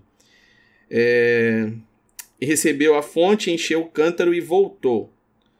O servo passou, é, o 17, né? O servo apressou-se ao encontro dela e disse: Por favor, dê-me um pouco de água do seu cântaro. Beba, meu senhor, disse ela, e tirou rapidamente dos ombros o cântaro e o serviu. É, depois, depois que lhe deu de beber, disse: Tirai água também para os seus camelos até saciá-los. Assim ela esvaziou depressa o seu cântaro no bebedouro e correu de volta ao poço para tirar mais água de, para todos os camelos. Preste atenção. Primeiro, ela deu de beber aqui a figura do Espírito Santo, né? Ou seja, ela concentrou o que ela tinha para entregar ao Espírito Santo. E depois ela concentrou aos ministros a figura dos, dos, dos camelos que estão com ele aqui. Cadê? Onde está os 10? Os 10, cadê? Os 10 camelos, está lá no verso 10. E partiu ele com 10 camelos. Então, qual é a sequência? Lembre-se, o que Deus fez como primeiro, para Deus é prioridade, tá? Isso, isso, é uma chave poderosa. A, a partir do momento que eu peguei isso, eu comecei a entender o que era prioridade para Deus. O que Deus fez primeiro é porque ele está sinalizando, para mim isso é prioridade. Então, quando você entender a sequência que Deus está fazendo as coisas, ele está sinalizando. Por isso que é prioridade, né? Prioridade. Então, quando ele disse buscai primeiro o meu reino, é porque ele já fez o reino antes do Éden. Hum. o reino já está pronto antes do Éden. Mas vamos lá. É, pastor, o senhor ia comentar alguma coisa aqui sobre o verso quando ela deu de bebê, né? Não, já, eu já comentei. Eu vou comentar ah, tá. na hora dos presentes. Ah, tá bom, tá bom. então, vamos. Oi, por quem falou? É, gratidão por estar nessa sala hoje, meu Deus do céu. Amém. Obrigada. Oh, amém. Toda glória ao Senhor. Oh. Oi, Sheila. Posso fazer só uma pergunta antes da sequência? Pode, pode eu sim. acho que você vai seguir e não vai voltar mais pode ser. Julgo. É, sobre o julgo desigual, quando se tem é, casamento entre nacionalidades diferentes, entra nesse julgo desigual? Não, não, não, é, não, não tinha correlação entre ser de uma nação ou ser de uma cor diferente. Esse julgo aqui, ele tá, por exemplo, quando Abraão ele manda buscar a esposa, ele está dizendo o seguinte: olha, vai buscar na minha parentela, porque ele está falando o seguinte: existe um perigo de você pegar, por exemplo, dos cananeus lá e elas adoram outros deuses, então isso vai gerar uma contaminação. Então aquele, aquela gasolina adulterada é porque foi colocado na gasolina alguma coisa que não era para estar tá ali. Então adultério é, é foi, foi colocado alguma coisa que não era para estar ali. Então, quando ele está falando sobre isso, ele está dizendo bem assim: olha, se vocês trouxerem mulheres que adoram outros deuses, vocês vão trazer a cultura delas. E se ela acredita em outros deuses, tem um problema. Por exemplo, se eu acredito em Deus, né? Eu tenho Jesus como meu Salvador, meu Senhor, meu Rei. Ok, a Bíblia está dizendo bem assim. Então tá, Deus é teu Pai. Por quê? Porque eu considero assim e assim a Bíblia diz que eu sou. Beleza, mas quem não acredita que Deus, é, que Jesus morreu, que Jesus é o filho de Deus, Jesus vai dizer em João 8, dizendo bem assim: Vós tem por pais o diabo. Então vamos lá. Se Jesus está dizendo que uma pessoa é filho do diabo, porque ele está dizendo, de outras, em outras palavras, ele está dizendo: vocês são filhos do diabo. Vós tem por pais o diabo. O que, que ele está dizendo é o seguinte: Jean, se você casar com uma mulher que ela tem como crença o diabo, que é o pai dela, você, quando se casar com ela, você arrumou um problema. Sabe por quê? Ela vai ter legalidade de trazer o sogro dela para dentro de casa. E aí? Quem é o sogro dela? Ou quem é o meu sogro, na verdade. O meu sogro, desculpa, meu sogro. O próprio, né? Exato. Você entendeu? Aí eu vou chegar, vou abrir a geladeira e vou dizer bem assim: não, aqui na minha geladeira você não pode fazer isso. Aí ele vai dizer: não, eu tenho legalidade. Eu sou o sogrão. então, o que eu tô claro que eu tô simplificando dentro de um exemplo aqui, tá? Mas para que a gente entenda o seguinte, a preocupação de Abraão aqui é o seguinte: ó, precisa ser da minha parentela. Por quê? Porque o próprio Deus se apresentou dizendo bem assim: Eu sou o Deus de Abraão, Isaac e Jacó. Então quem é o pai? Deus. Então ele está dizendo: Eu quero uma filha de Deus. Eu não quero uma filha do diabo. Eu sei que essa palavra é meio forte, né? E algumas pessoas acreditam que todos são filhos de Deus, mas a Bíblia deixa claro que não. Até porque Gênesis é, vai revelar isso, e, e, até em João também vai dizer, né? João 3,16, o versículo que eu chamo que é o texto áureo da Bíblia.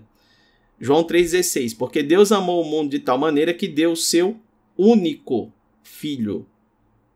Se é único, então já deixa claro aqui, ó, nem todos são filhos.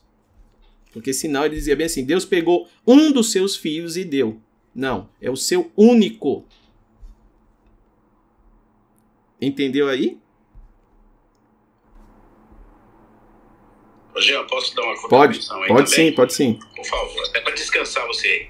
Então veja bem, é, Deus, quando a gente começa a perceber e a aprofundar no, no modus operandi de Deus, no jeito que Deus é, como ele age, nos atributos dele e no caráter de Deus, você vai perceber claramente de Gênesis a Apocalipse que Deus não gosta de mistura, tá?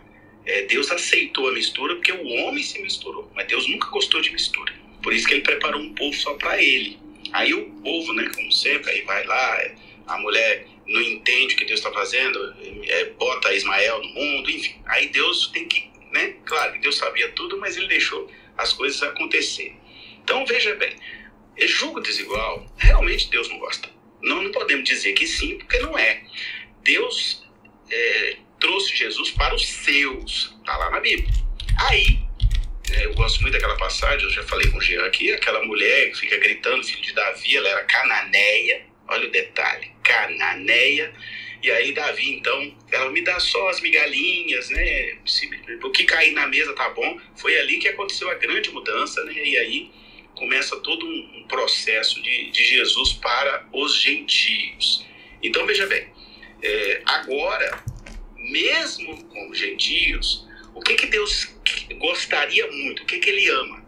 Eu sou gentio? Sou a minha esposa é gentia, sim, mas nós tivemos Jesus como nosso Senhor Salvador. Então agora nós temos uma filiação. A Bíblia vai chamar que nós agora somos herdeiros e co-herdeiros em Cristo Jesus. Aí eu, eu adquiro uma filiação espiritual, uma paternidade espiritual por causa do sangue de Jesus. E aí, se eu tenho essa paternidade, né, Deus, Deus, o caráter dele vai dizer assim: busque ter do teu lado uma pessoa que tenha a mesma paternidade minha, que é para que não haja exatamente o julgo desigual, porque aí eu sou seu pai, né? Eu estou falando aqui do ponto de vista espiritual. Eu tenho um pai que é Deus e a minha esposa, por exemplo, tem o mesmo pai que é Deus, sabe? Não há mais julgo desigual entre eu e ela, porque nós somos agora carne da mesma carne e temos a mesma paternidade espiritual. Nós temos o mesmo Deus, nós temos o mesmo Jesus, nós temos o mesmo Espírito Santo. Então, nós cremos na mesma coisa. Então, não há diferença entre nós. Aí sim, né, estou falando sobre, com muito amor aqui, todo todo o nosso relacionamento se torna uno. É dual, mas ao mesmo tempo é uno em Cristo Jesus. Por isso que Deus sempre, sempre, o tempo todo, pode ler a Bíblia toda, ele vai sempre nos apontar a sermos um em Cristo Jesus. E isso serve também para casamento. Um tipo de. Só recapitulando, o 24.5, quando ele diz bem assim: olha, se o Isaac não pode voltar lá. Então isso fala sobre um tipo de crucificação novamente de Cristo. Ele está dizendo: olha, Cristo não será crucificado duas vezes. é, em Gênesis 24, 13, que é onde a gente está agora, todas, tinha mais mulheres, tá? É, tiraram água. Mas só uma foi capaz de compartilhar sem reclamar. E aí? E aí, quando ele pediu água, ela deu. E depois ele pediu para os camelos. Sabe o que a Bíblia vai dizer? Olha isso. Que, que ela vai dizer? Que ela foi correndo. Correndo. Aí eu lembro daquele hino. Estou correndo. Estou correndo para ti. Estou buscando um lugar aos teus pés. Então, é uma igreja que ela, ela não faz ah, se arrastando. É a noiva, ela vai correndo, ela tem urgência, ela tem o senso da urgência. É isso que nós precisamos esse dia, o senso de urgência. Ela foi correndo retirar a água e não era a mesma água que ela deu a Eliezer, que é o servo. Ela foi tirar água novamente, porque isso fala sobre uma, uma dedicação ao Espírito e outra aos ministros que estão junto com ele. Mas a prioridade foi o Espírito. E depois ela pega a água aos camelos, os dez camelos. Nós vamos falar, tá chegando lá. Raul Seixas, daqui a pouco nós vamos entrar em Raul Seixas aí. Já, Oi. já, e também uma chave assim que eu vejo tremenda, um, nós vemos entre todas as jovens a que foi abençoada foi Rebeca, né? Não foi só uma pequena bênção, ela se tornou participante da linhagem uh, de Abraão e que veio dar lugar a Jesus, né? Algo importante. E por que ela foi escolhida, né? E por que muitas pessoas são escolhidas? Porque hum, não são apenas servos, né? Porque ser servo, há vários tipos de servos. Existe o servo uh, inútil, que é aquele que só faz o que é pedido, só faz o mínimo obrigatório, né? E quando nós no reino só fazemos o mínimo obrigatório, nós vamos também receber o mínimo. Mas aqueles que fazem além do que lhe é pedido. Então Rebeca ela foi além do que era esperado, né? Ela não fez apenas o que o que era esperado, ela foi além, deu até nos, aos camelos. Então qualquer pessoa que serve a Deus com alegria e que não faz apenas o mínimo, mas sempre quer ir mais longe, também vai ver grandes portas abertas. Uau, chave poderosa, hein? Ó, as mulheres que tá aí, né, à espera de um marido, entenda essa chave. E os homens que estão à espera de uma esposa, entenda essa chave. Ele não escolheu ela pela beleza, mas pelo que ela estava fazendo. Hum. A dedicação daquilo que ela estava fazendo, o que ela se propôs a fazer. Ele não foi pela beleza, havia outras mulheres retirando água, mas disse essa daqui, além de me dar água, claro que ela era bonita, porque o texto fala no verso 16, mas o que chamou a atenção não foi só a beleza, mas o que ela se propôs a fazer. Não só uma vez, ela se propôs a fazer mais de uma vez. Tem pessoas que começa bem, faz uma vez, ah Deus, não está acontecendo, eu vou parar, eu vou desistir, eu vou. E o Senhor está dizendo, né? Continue, continue na caminhada, porque você precisa entender que, que a herança, a herança é para aqueles que estão se comprometendo a chegar ao fim dessa jornada. Tem que ter um compromisso da nossa parte. E assim o casamento começa num compromisso da nossa parte. Então, como disse o pastor Nono, ela não só fez o que lhe foi pedido, ela foi além, né? Ficou ali buscando e mais, e mais fundo. Leva-nos além, Espírito Santo, leva-nos além, meu Deus. Vamos. Outra, já só, só estendendo um pouquinho, só não querer mudar muito o assunto, mas nós vemos até esse exemplo na vida de Josué, né? Moisés, ele estava lá perto de Moisés e Moisés ia embora e ele ainda ficava lá, só desfrutando de uma comunhão que não tinha nem como ser tão íntima como a de Moisés, porque Josué não podia ver Deus face a face, não podia entrar tão, tão, tão longe né, no tabernáculo como Moisés, mas ele ficava ali. É tipo assim, acabou o culto, todo mundo foi embora, teve a cantina, apagaram as luzes, mas ele ainda quer ficar lá. Vai adorar um pouquinho mais, ele vai buscar um pouco mais, né? Uh, e isso, isso é tremendo. Então não é por nada que ele foi escolhido como o sucessor, o sucessor de, de, de Moisés. É, e nessa chave aí eu tenho uma, uma frase que eu costumo dizer que é o seguinte: o que você ouve vai influenciar no que você vê. Cuidado com o que você está ouvindo.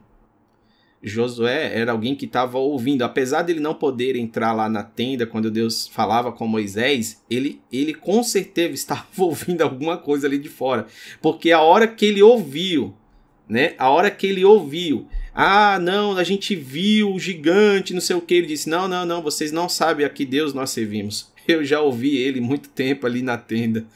E, e o que eu ouvi influenciou na minha visão. A terra é nossa. Vamos embora."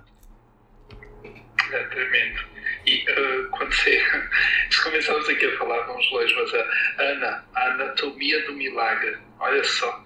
Ana, a Bíblia diz que ela não só orou, ela se demorou na oração. Ou seja, ela fez. Tem muita gente que ora. O pé da oração não é suficiente. Ela demorou na oração. E quando ela foi julgada, não pelo irmão do lado, ninguém olhou torto, foi o próprio o líder, o pastor, julgou ela, chamou ela de bêbada. E ela ainda chamou ele de Senhor duas vezes. Ela não desprezou a autoridade que ele tinha, mesmo quando foi julgada. Ela se demorou na oração. Isso é a anatomia do milagre. Quando você está disposto a ir além, quando você não, eh, não se magoa facilmente, mas mantém o seu foco, Deus abre a madre, Deus faz milagres, Deus faz coisas tremendas. Amém. V vamos continuar aqui então. É, parou no verso 18. Bebe tirou rapidamente dos ombros né, o cântaro e o cevil. Quem pode ler do 19 até o verso 28? Do 19 até o verso 28. Estou correndo Pode, pode ler. Quem, quem conseguir abrir aí. Eu posso ler se quiser. Amém, pode ser, pastor Nuno. Qual versão? Pode ser Almeida? Pode ser, pode ser, pode ser. Ok. Então, 24, 19 a... Até o 20. Até o 28. Ok. Acabando ela de dar a beber, disse: Tirai água também para os teus camelos, até que todos bebam e apressando-se em despejar o cântaro no bebedouro, correu outra vez ao poço para tirar mais água. Tirou-a e deu-a a todos os camelos. O homem a observava, em silêncio, atentamente, para saber se teria o Senhor levado a bom termo a sua jornada ou não. Tendo os camelos acabado de beber, tomou o homem um de, uh, pendente de ouro do meio, de meio ciclo de peso e duas pulseiras para as mãos dela, do peso de dez ciclos de ouro. E lhe perguntou: De quem és filha? Peço-te que me digas: Haverá em casa do teu pai lugar em que eu fique e a comitiva? Ela respondeu: Sou filha de Betuel, fi, filho de Milca, Milca, o qual ela deu à luz a Naor. E acrescentou: Temos palha e muito pasto, e lugar para passar a noite. Então se inclinou o homem e adorou ao Senhor. E disse: Bendito seja o Senhor, Deus do meu senhor Abraão, que não retirou a sua benignidade e a sua verdade do meu senhor. Quanto a mim, estando no caminho, o Senhor me guiou à casa dos parentes do meu senhor. E a moça correu e contou aos da casa de sua mãe todas essas coisas. Ela, ela entendeu que foi a escolhida, correu e conta a notícia. Aqui é a pregação do evangelho e de pregar o evangelho a toda criatura. Uh, você não recebeu essa mensagem só para você. Ela entendeu que a noiva de Cristo, o Isaac, é a figura do Cristo, né? E aqui o Eliezer, a figura do Espírito Santo, ele, ele reconhece, e mais primeiro, olha o importante, ele perguntou: diga-me, qual é a tua origem? Quem são os seus pais? Olha a preocupação do Eliezer com relação a isso. Ele estava nos mostrando e nos sinalizando origem. Quem são os teus pais? Diga-me. Ele foi buscar essa questão de parentes, né? A parentela. E, e por isso que a gente tinha comentado sobre o jugo lá. O, o, aí depois ele vai entregar os presentes. Né? Aqui é uma parte, né? Porque ele, ele tem mais presentes. Ele já começa entregando alguns presentes. Eu acho que o pastor Adilson queria comentar sobre isso. Ah, sim, os presentes aí é uma chave, né? Jesus é um presente que Deus mandou para você. E aí você conecta todo esse contexto aqui lá com o Apocalipse. Ao vencedor darei.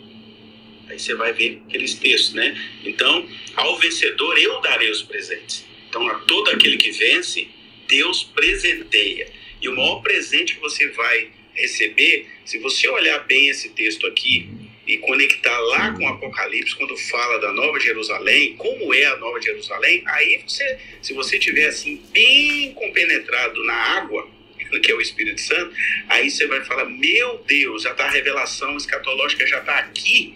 Além de Rebeca ser assim uma, um tipo né, da noiva e tudo isso que ele está falando do arrebatamento, aqui depois que a igreja está arrebatada, Deus, Deus presenteia, é o servo presenteando. E todos esses presentes vão estar lá. Se vocês observarem esses, essas coisas aqui, ó, o ouro, os presentes, você vai perceber tudo lá em Apocalipse, inclusive na Nova Jerusalém. É muito linda essa conexão aqui. Só que aí daria outra aula, né? É, é, essa dos presentes é profunda. E sabe o que é uma curiosidade aqui que eu, talvez vocês Cara, não, Deus é, Deus é demais. Deus é demais. Esse Deus não é gente. Porque você sabe o dia do nascimento de Rebeca? Alguém chuta quando que Rebeca nasceu? No mesmo dia que Jesus? Não. Sabe o dia que Rebeca não. nasceu? Ó, um dia, aí eu vou contar a história e vocês vão se ligar. Um dia, um homem recebeu uma notícia para ir caminhar durante três dias, sacrificar o filho. E na hora que ele foi sacrificar, uma menina chorava em uma casa. Ela tinha nascido. no dia que Abraão vai sacrificar Isaac, é a data do nascimento de Rebeca. Tem uma... Eita, que tem uma chave aí.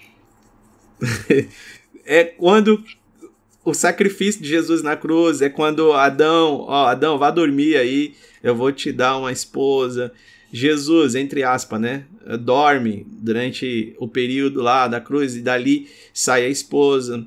É, quando o pastor Adilson comentou, não sei se foi o pastor Adilson ou foi o pastor Nuno, sobre que até o próprio Jesus diz bem assim: ó, o filho do homem não tem onde repousar a cabeça. Ele está dizendo: olha, eu sou a cabeça. O João sabe disso. É porque eu expliquei para ele até que ele ia perder a cabeça, porque a cabeça chegou, né? Mas deixa eu te falar, eu estou formando o corpo. E eu ainda não tenho o corpo, por isso que eu não tenho onde inclinar a minha cabeça. Mas a hora que Jesus, aí Lucas foi muito preciso, né? Lucas, como médico, ele foi muito preciso. Ele disse assim: Olha, a hora que Jesus disse está consumado, eu vi a sua cabeça inclinar sobre o seu ombro. Agora ele tem um corpo, né? Quem que é esse corpo? Porque deixará o homem, seu pai, a sua mãe, se unirá à sua mulher e tornarão-se uma só carne. Então essa é a figura de Cristo lá na frente, dessa junção, né? Entre uh, que vai acontecer aqui, que nós estamos vendo sobre o arrebatamento da igreja, o Espírito Santo que vem buscar a noiva para levar para onde? E isso é muito louco que a gente vai ver agora nos próximos versículos, porque olhe, olhe é, a questão do olhar dos dois, tá? Para onde eles vão olhar? Aonde vai acontecer o arrebatamento? Em que lugar? É porque eles vão. O olhar deles vai dizer o local onde vai acontecer o arrebatamento. A gente pode continuar, então, se, se tem mais alguém falar sobre essa parte aqui.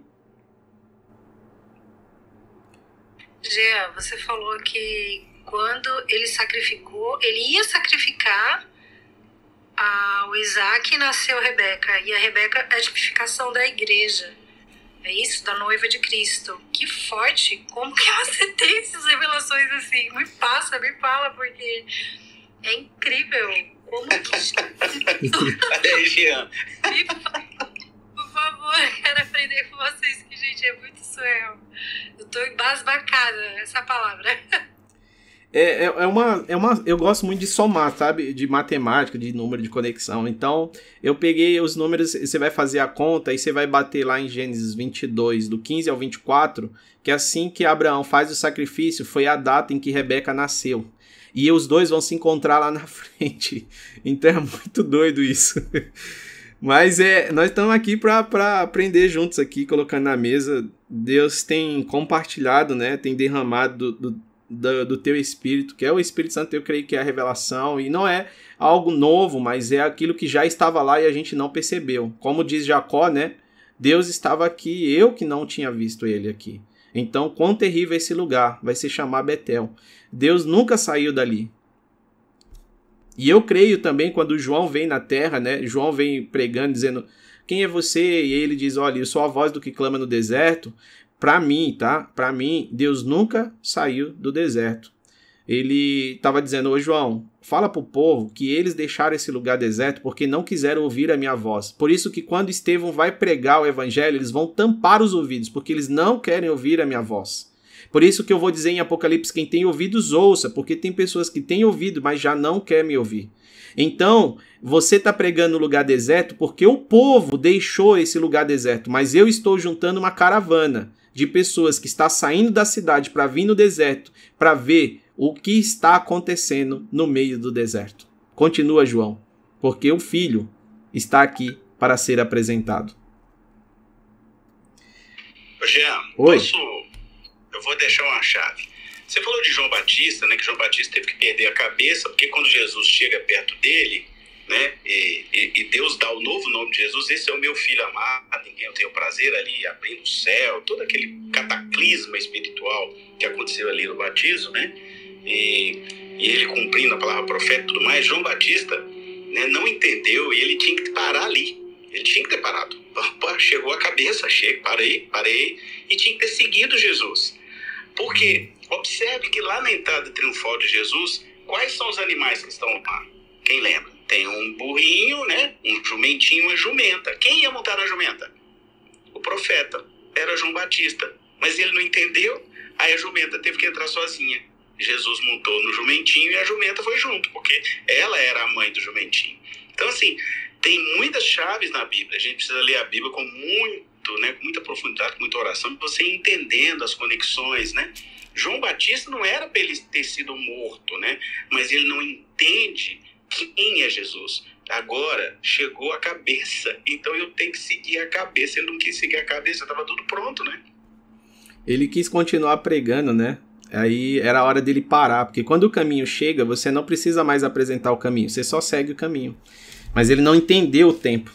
Mas é, vamos voltar para cá. É, ó, a gente vamos continuar lendo agora. Eu vou falar um pouquinho uh, e queria compartilhar com vocês aqui na mesa, até para vocês falar também. Uh, o casamento de Isaac e Rebeca. Então vamos continuar até chegar no casamento. Vai até o 48 agora. Da onde parou? Parou no 28. 28, vamos, não, vamos do 28 até o 40 e depois do 40 até o 48. Ó, grava o 29 aí, grava esse 29 que nós vamos falar do, do Raul Seixas. O que, que ele tem a ver com esse. É, é, o que, que Raul Seixas tem a ver com isso aqui? Você vai ver, você vai ver. Então tá, eu vou ler aqui. Eu tô, vou ler na versão NVI, então. A partir do 29, né? Isso. Peraí, deixa eu ver aqui. Rebeca tinha um irmão chamado Labão. E ele saiu apressado à fonte para conhecer o homem, pois tinha visto o pendente e as pulseiras no braço da sua irmã, e ouvira Rebeca contar o que o homem lhe dissera. Saiu, pois, e foi encontrá-lo parado junto à fonte ao lado dos camelos, e disse: Venha, bendito do Senhor, por que ficar aí, aí fora? Já arrumei a casa e um lugar para os camelos. Assim o homem dirigiu-se à casa e os camelos foram descarregados. Deram palha e forragem aos camelos e água ao homem e aos que estavam com ele para lavarem os pés. Depois lhe trouxeram comida, mas ele disse: Não comerei, enquanto não disser o que tenho para dizer. Disse Labão: Então fale. E ele disse: Sou servo de Abraão. O Senhor o abençoou muito e ele se tornou muito rico. Deu-lhe ovelhas e bois, prata e ouro, servos e servas, camelos e jumentos. Sara, mulher do meu senhor, na velhice lhe deu um filho, que é herdeiro de tudo que Abraão possui.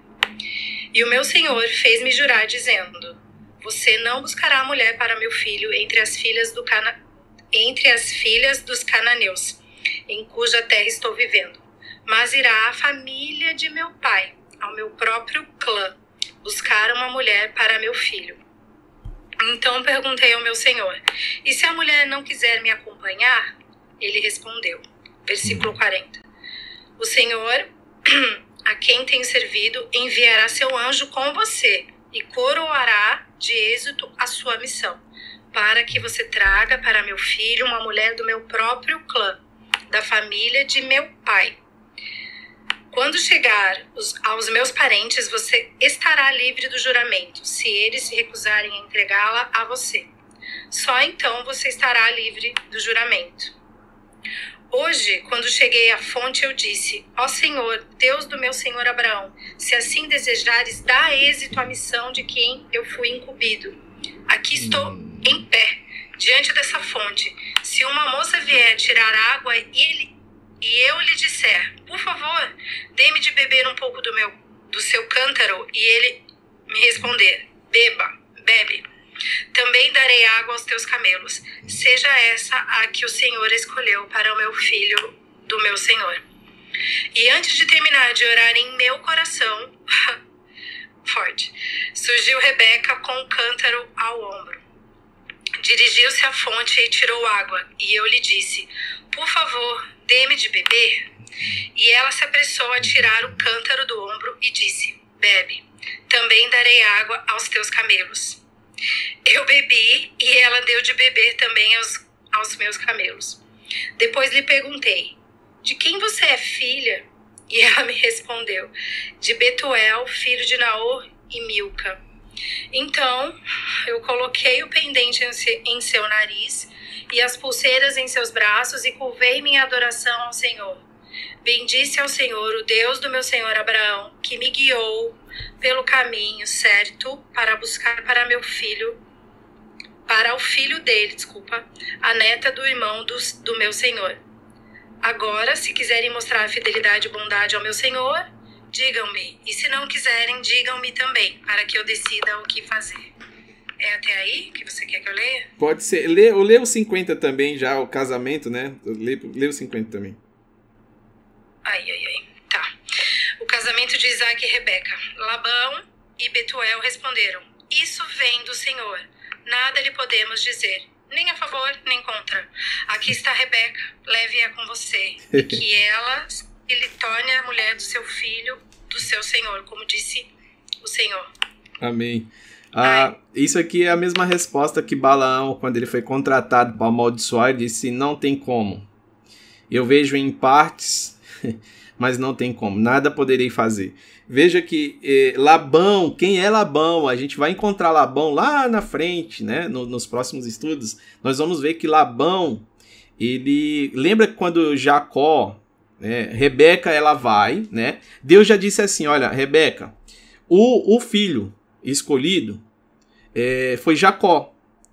Só que ela tentou dar um jeitinho ela achou que Deus não ia fazer com que as bênçãos, né? Ela olhou e disse bem assim: olha, é, eu vou ter que fazer alguma coisa. Isaac está morrendo, ele vai abençoar Isaú, eu vou ter que dar um jeitinho aqui.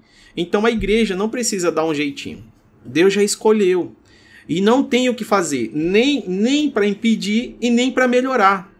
Nada se pode fazer. Labão, ele vai responder aqui, ó, isso vem do Senhor. Nada podemos fazer, nem a favor e nem contra nem para ajudar e nem para piorar. Não, não dá para fazer absolutamente nada. Isso vem do Senhor. Não tem o que mexer aqui. E, e quando eh, a gente pediu para ler o texto, porque se vocês entenderem no, no contexto, aqui o Eliezer ele vai repetir toda a história, é, contando para a família o que aconteceu. E ele disse bem assim: ó, ninguém come sem que antes eu conte a história sem que antes eu revele tudo o que aconteceu e por que eu estou aqui, o que, que eu estou fazendo aqui. E ele começou a dizer toda a história. Por isso que quando Jesus vem à Terra, Jesus ele dizia bem assim, ó, em verdade, em verdade vos digo. E o que, que esse Espírito Santo está fazendo aqui? Ele repetiu a história duas vezes. Em verdade, em verdade, duas vezes. Em verdade, em verdade vos digo. Então é aqui ele não tem problema, não está entrando em contradição, ele conta exatamente a mesma coisa. Ele repete toda a história para que a família agora fique ciente do que estava acontecendo. E aí ele vai dizer: olha, agora. É, ele ainda vai jogar dizendo o seguinte: olha, agora é a questão, né? Se, se, se a Rebeca vai ou não vai. Porque vai ser uma decisão agora. Será que a noiva, eu estou livre do juramento caso ela decida não ir? Eu estou livre do juramento. Mas se ela decidir ir, aí ela está dentro da promessa. É, então ele repete toda a história. Agora a gente vai continuar, que eu vou chegar aí no, no que o Labão vai tentar fazer aqui. O Labão, quando, quando o servo de Abraão viu o que disseram, curvou-se diante do chão, verso 52, e disse diante do Senhor. Então o servo deu joias, ouros e prata e vestido a Rebeca. Olha a preparação antes de retirar a noiva da terra, meus irmãos. Deus não vai tirar, eu não creio que Deus vai tirar uma noiva triste, cabisbaixa, assim, no, no último minuto do segundo tempo, toda bombardeada, toda acabada, dilacerada, vestido rasgado. Ai, me ajuda, pelo amor de Deus, que eu não aguento mais essa terra. Não, ele está dizendo, antes de sair daqui, primeiro, eu já tenho os presentes necessários para que você retorne. E os presentes, eles estão lá, ó, a, os vestidos. Então, ela troca de roupa não dá para acessar com a mesma roupa. E a roupa fala sobre veste de justiça. Até falamos sobre Jesus na cruz, né, que Jesus troca de roupa. Nós falamos sobre faz uma associação ali também com José do Egito, as trocas de roupa de José do Egito, as trocas de roupa de Jesus. Tem um mistério sobre isso. Desde Adão lá, quando ele se viu nu, e aqui ele está falando sobre a noiva. Ela vai trocar de roupa ela ganha os presentes, já foi comentado pelo pastor Adilson, joias, ouro, pratas, vestidos. Aqui é uma preparação e ao se levantarem na manhã seguinte, o verso 54, ao se levantar na manhã seguinte, deixa-me voltar ao meu Senhor. Agora pega aqui, ó, pega isso aí, pega isso aqui, brasileiros e brasileiros. Mas o irmão e a mãe dela responderam: Deixa a jovem ficar mais dez dias conosco, então você poderá partir. Deixe a jovem ficar mais dez dias conosco. Irmão, Labão aqui é atraso. Labão é atraso de vida. Lembra de Jacó que ele ficou lá é, com Labão, e Labão dizia bem assim: não, você vai ter que trabalhar mais tanto tempo. Olha, não, é que é assim, a gente não casa essa primeiro, tem que ser primeiro essa, e aí você vai ter que trabalhar mais tanto tempo. E, e ele ficou enrolando, enrolando, enrolando a Jacó. Até que Jacó nasceu o 12 segundo filho, Benjamim. E ele disse: chegou a hora de ir embora, chegou a hora de partir. E aí Labão tentou e disse bem assim: olha, Labão vai dizer as mesmas palavras que ele disse aqui, tá? quando Rebeca é liberado. Labão disse bem assim: Ô Jacó, é o seguinte, eu tirei todas as ovelhas, todas as malhadas de perto de você pelo um caminho de três dias e mesmo assim você está produzindo ovelhas. Isso não tem a ver com você, isso tem a ver com Deus que está fazendo em você. Ele já ele se ligou, ele disse bem assim: ó, não tenho o que eu fazer. Se eu tirar, eu não tenho como impedir essa multiplicação de bênçãos sobre a tua vida. Porque eu já tentei de tudo, eu já até afastei as malhadas durante um caminho de três dias daqui. E, ela, e você continua tendo ovelhas malhadas por causa de uma visão que ele tem, né? Um sonho. Eu vou encurtar aqui a história, um sonho das varas. Coloca a vara lá e elas iam beber água. Olha a água de novo. Iam beber água. Olhava para a vara. E ali quando elas olhavam, elas, elas tinham os filhos listrados, né? Os, os filhinhos das ovelhas, dos, dos animais eram todos listrados e aquilo Labão ficou apavorado com aquilo, com o que estava acontecendo. É, agora veja, veja a resposta de Labão aqui e aí eu quero fazer uma conexão sobre o Brasil e sobre os nossos dias. Labão está dizendo o seguinte, ó, Nabão está negociando um atraso. A minha pergunta, esse atraso é de quantos dias? Vê aí no verso 55. Quantos dias é esse atraso? Dez dias, são dez dias. Dez dias. Teve um homem, teve um homem, aí é que eu vou entrar aqui agora, Raul Seixas. Deixa eu te falar. Ele, ele, de, esse homem, Raul Seixas, ele disse bem assim: Eu vou construir uma cidade das estrelas, onde tudo pode ser trocado, polícia, bandido, os valores serão invertidos. E esse, ele, esse homem, ele vem, olha que doideira, peraí. Esse homem, ele, ele vem da origem dos cananeus, porque ele nasce na Bahia, a descendência dos baianos vem da origem de cananeus, e ele vai para o Rio de Janeiro fazer sucesso. Foi os dois lugares como capitais do Brasil, onde entraram os cananeus aqui no Brasil, nos territórios brasileiros. E o que que Abraão disse? Não case com mulher cananéias. Quem que é Labão aqui? Olha a doideira da história. Labão agora ele pede um atraso de 10 dias. Aí esse homem chamado Raul Seixas, esse homem significa o seguinte: o significado de Raul é lobo conselheiro. Eita. Lobo conselheiro ou o conselho dos lobos, a tradução. Esse homem veio ao Brasil, nascido no Brasil, na Bahia. Ele criou uma música chamada assim: Eu nasci há 10 mil anos atrás. Essa é uma composição satanista porque ele se junta com alguns satanistas, ele acreditava sobre isso. E ele vai citar nessa música, nessa canção, algumas verdades bíblicas e ao mesmo tempo eles colocam alguns contos históricos. Aí você fala bem assim, Jean, mas isso é uma viagem. Não, o diabo usou a mesma estratégia. Ele sempre usa uma verdade e uma mentira junto.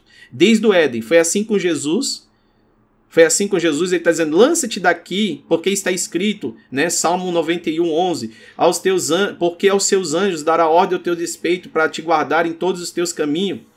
E aí o diabo vai dizer, ele vai lançar esse mesmo versículo, que é uma verdade, só que de maneira diferente. Ele vai dizer bem assim, ó, aos teus anjos, Mateus 4, 6, porque aos teus anjos dará ordem ao teu respeito, respeito, tomarão pelas mãos, isso já não está lá, Olha como ele vai pegando uma verdade e uma mentira, ele vai acrescentando em uma verdade uma mentira, e isso está acontecendo nos nossos dias. Estão pegando uma verdade e acrescentando uma mentira, porque se só colocar a mentira, você diz, não, eu rejeito. Mas se vem uma verdade misturada com mentira, você fica na dúvida. E agora, para quem desconhece, o Deus desse século cegou o entendimento do quê? Dos incrédulos. Veja que aí essa música, se você lê a letra dessa música, é uma música demoníaca, porque ela fala sobre 10 dias. Por que 10 dias, Jean? Você está errado. A música fala sobre 10 mil anos atrás. E é justamente uma música que Satanás dá a letra. Agora, Labão, que é o, o, o cara que está tentando fazer um atraso, ele está pedindo um atraso de 10 dias. Aí eu te pergunto: 10 dias para Deus é como mil anos, e mil anos é como 10 dias. Um dia para Deus é como mil anos e mil anos é como um dia. Então vamos somar. Dez dias são um atraso de dez mil anos. E a música do Raul Seixas diz o quê? Eu nasci há dez mil anos atrás. E não tem nada nesse mundo. Que o quê?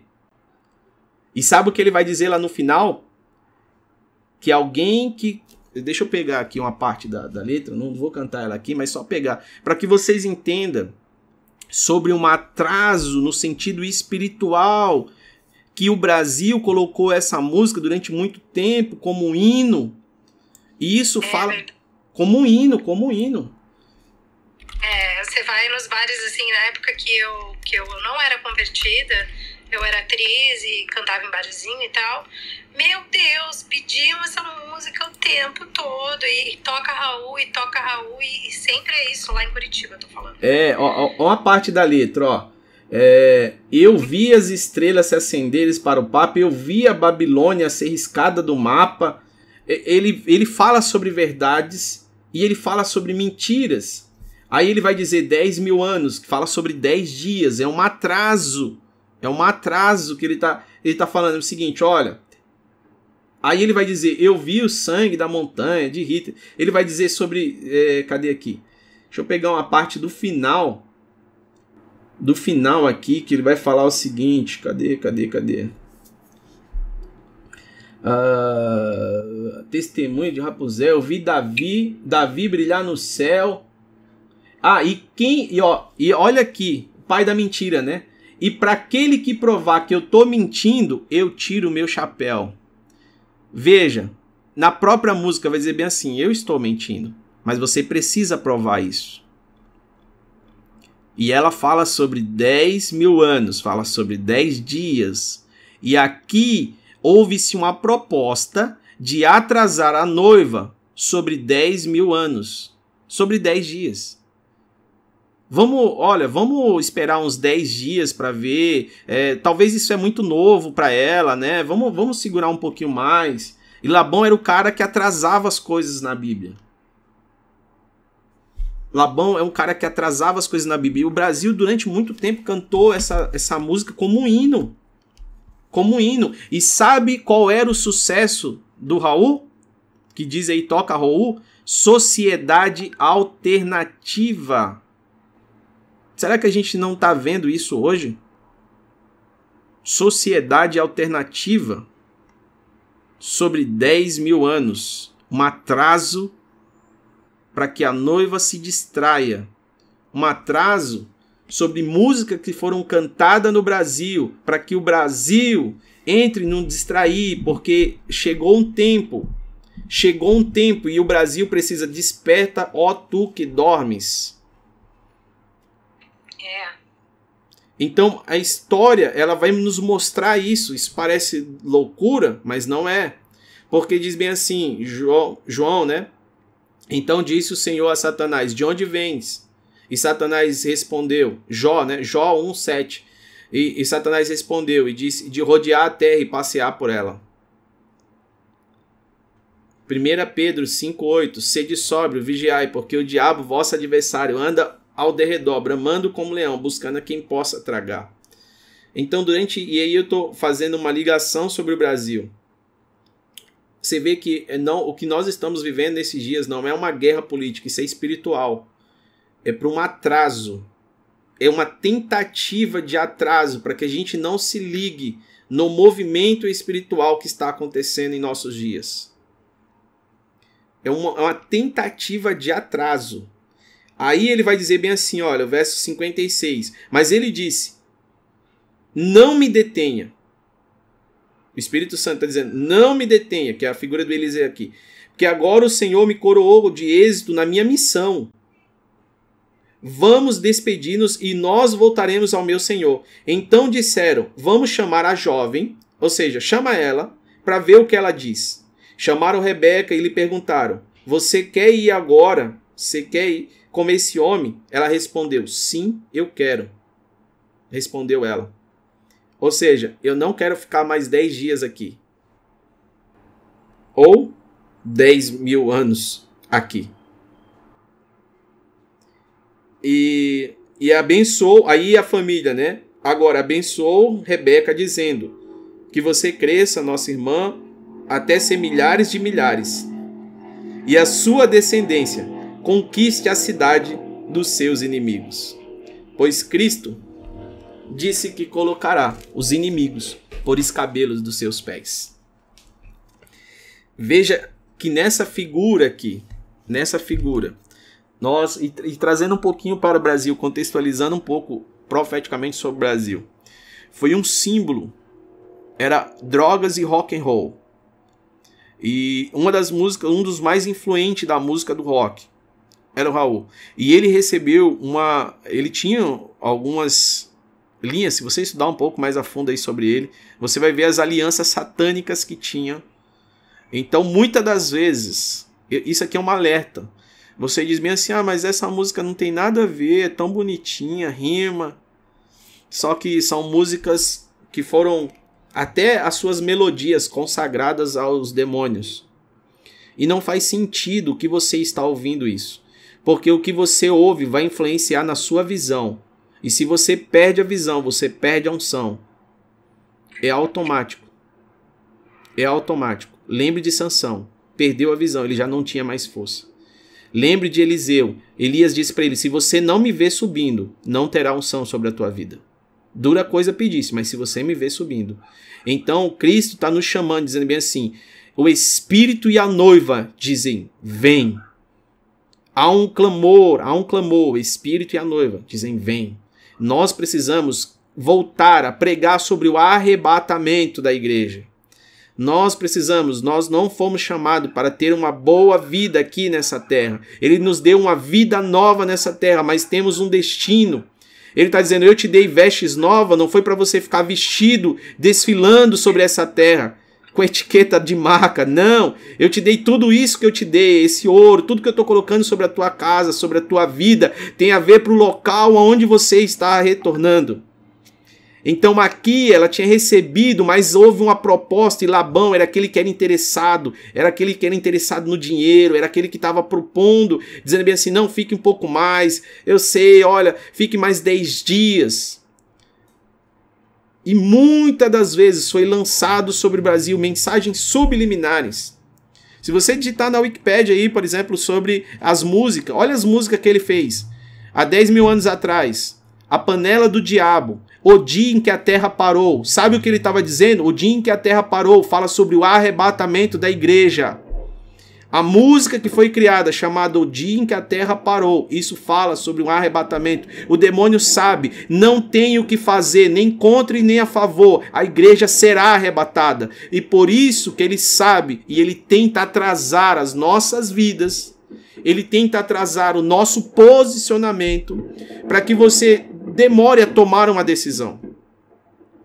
Você já foi escolhida. Rebeca já sabia, eu sou escolhida, já estamos aqui, a história já foi contada. Nós já sentamos na mesa, já comemos, já temos o presente. Você já participa da Santa Ceia, você toma do vinho, você come do corpo de Cristo. Você tem tudo aí, mas aí o inimigo está dizendo bem assim: olha, mas é, quem sabe não, não tem mais algumas coisas ainda para você resolver aqui. E a Bíblia diz: olha, não vos embaraceis com esse mundo. Sabe o que é embaraçar em alguns, em alguns países?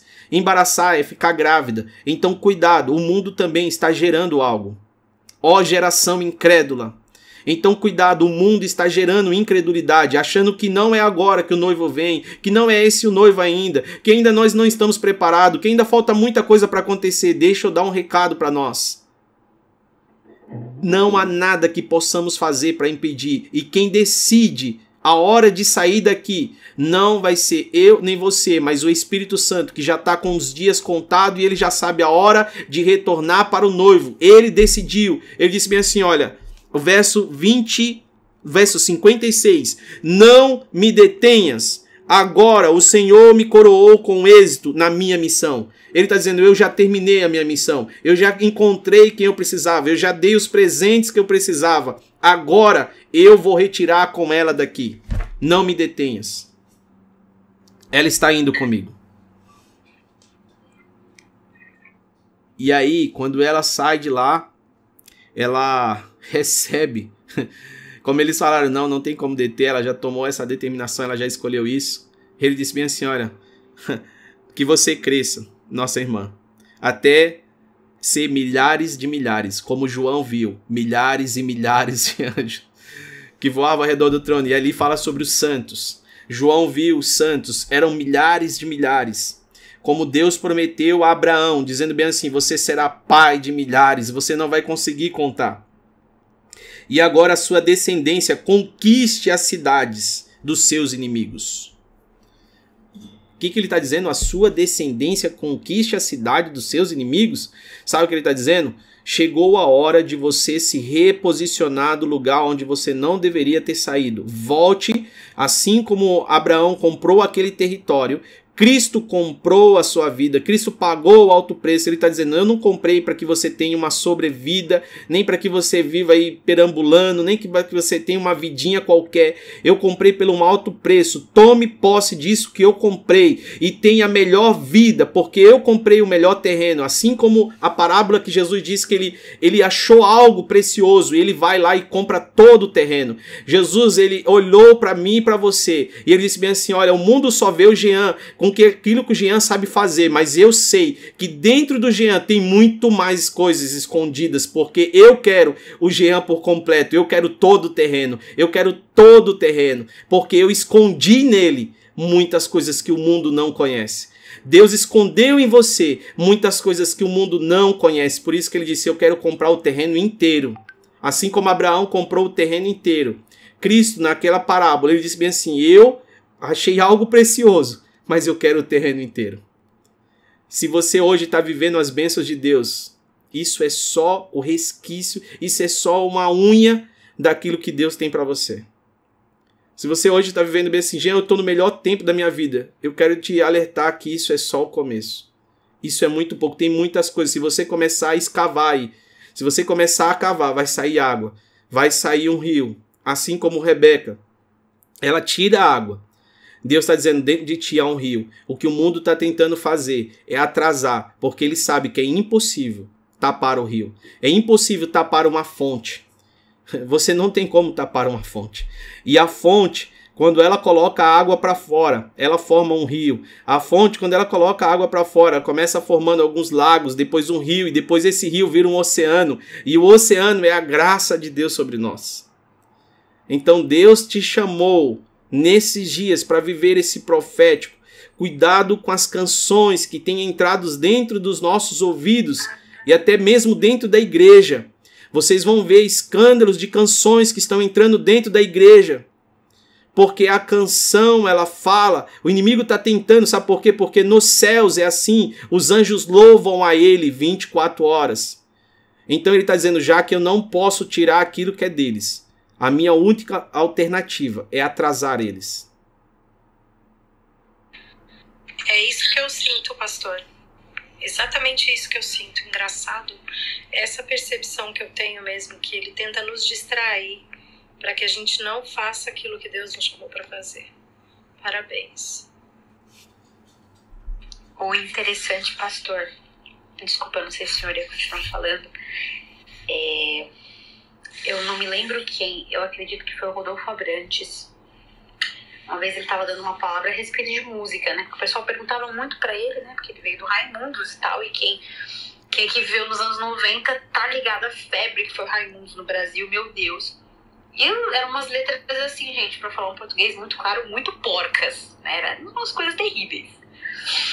E as pessoas perguntavam muito para ele por que, né, que ele saiu, por que, que ele deixou a música de lado e foi realmente somente fazer as coisas agora realmente com uma direção de adoração a Deus e tal. E ele falou assim, porque, gente, toda música é uma adoração. A música tem o poder de atrair para você aquilo sobre o que ela fala. Eu falo que na minha adolescência eu passei muito por isso. Às vezes eu tava muito triste. Eu não colocava uma música para me sentir feliz. Eu colocava uma música que era mais triste do que a tristeza que eu tava sentindo e eu ficava pior. Então, a, a, a, música ela tem um poder de atração muito forte. A música ela é muito mais espiritual do que a gente imagina. Então, a gente que, que mexe com música, ainda mais com música, com arte dentro da igreja, a gente não faz ideia. Inclusive, tem um amigo meu, acho que eu já falei isso em uma outra sala.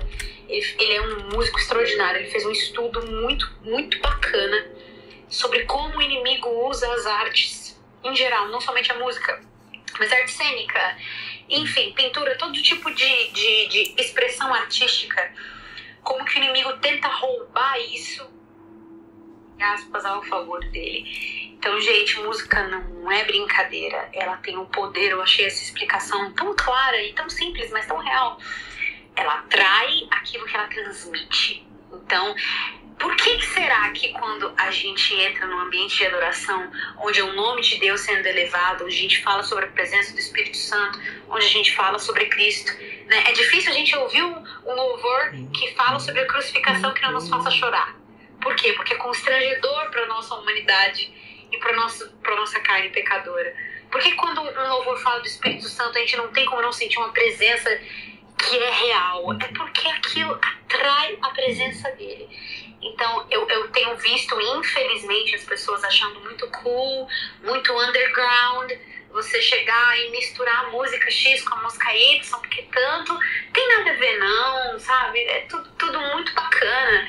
Isso é um peso espiritual muito sério. E eu acho que entra realmente nessa muito nessa coisa que o senhor acabou de falar, pastor, a respeito da gente distrair e perder muito foco porque eu vejo o Brasil, a gente de fora, gente, vocês não têm noção do que é a nossa terra. A nossa terra é uma terra fértil e rica, rica. Falando agora no espírito mesmo. Gente, o Brasil é uma bomba, no ótimo sentido, mas infelizmente tem andado numa distração tão grande, tão grande, que eu acho lindo ver aqui uma pessoa de cada ponta do Brasil ou um brasileiro em cada ponta do mundo.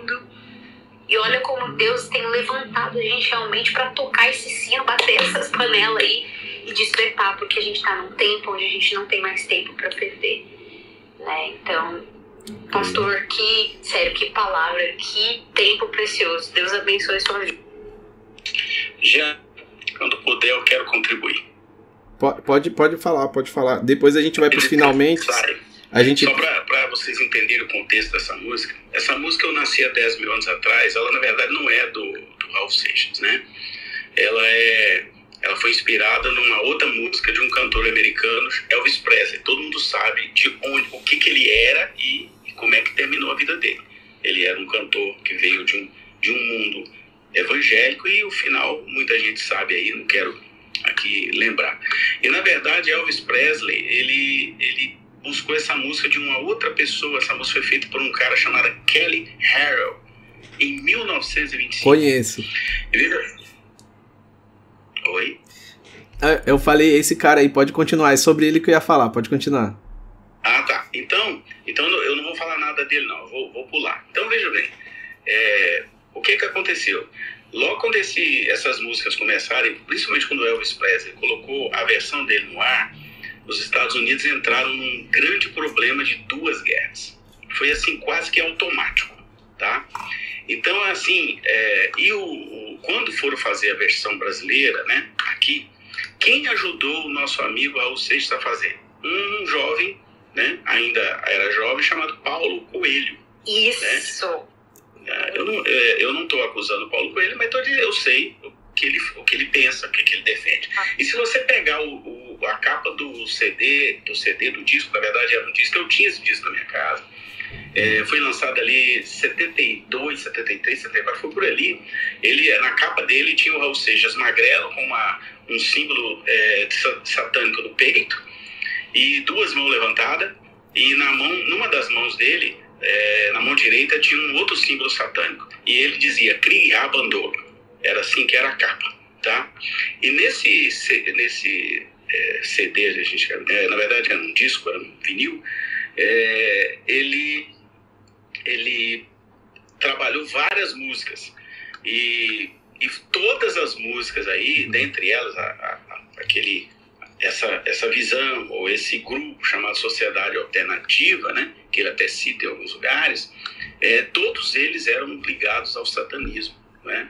Aí você vai ver a música Gita, O Dia que a Terra Parou, e assim, é muita coisa né, que tava, estava e está por trás da música. Então a colocação que a Letícia faz, ela é muito importante porque realmente né, a música acaba manifestando né, as coisas se, quando a gente não presta bem atenção. E, e é verdade, é, quero passar a falar aqui, passando, né, eu tenho acompanhado aí, se tem outra sala, tristeza, muito triste de pegar uma, uma, uma apresentação da Hillsong de Austrália, onde se é, fala de partes pudendas do corpo. Não quero aqui falar os nomes, né? É, depois você vai e vê uma apresentação da Hillsong de Nova York, também cheio de, de, de, de, simbolismo, né? Cheio de mulheres quase seminuas. Eu não vou dizer nuas porque, né?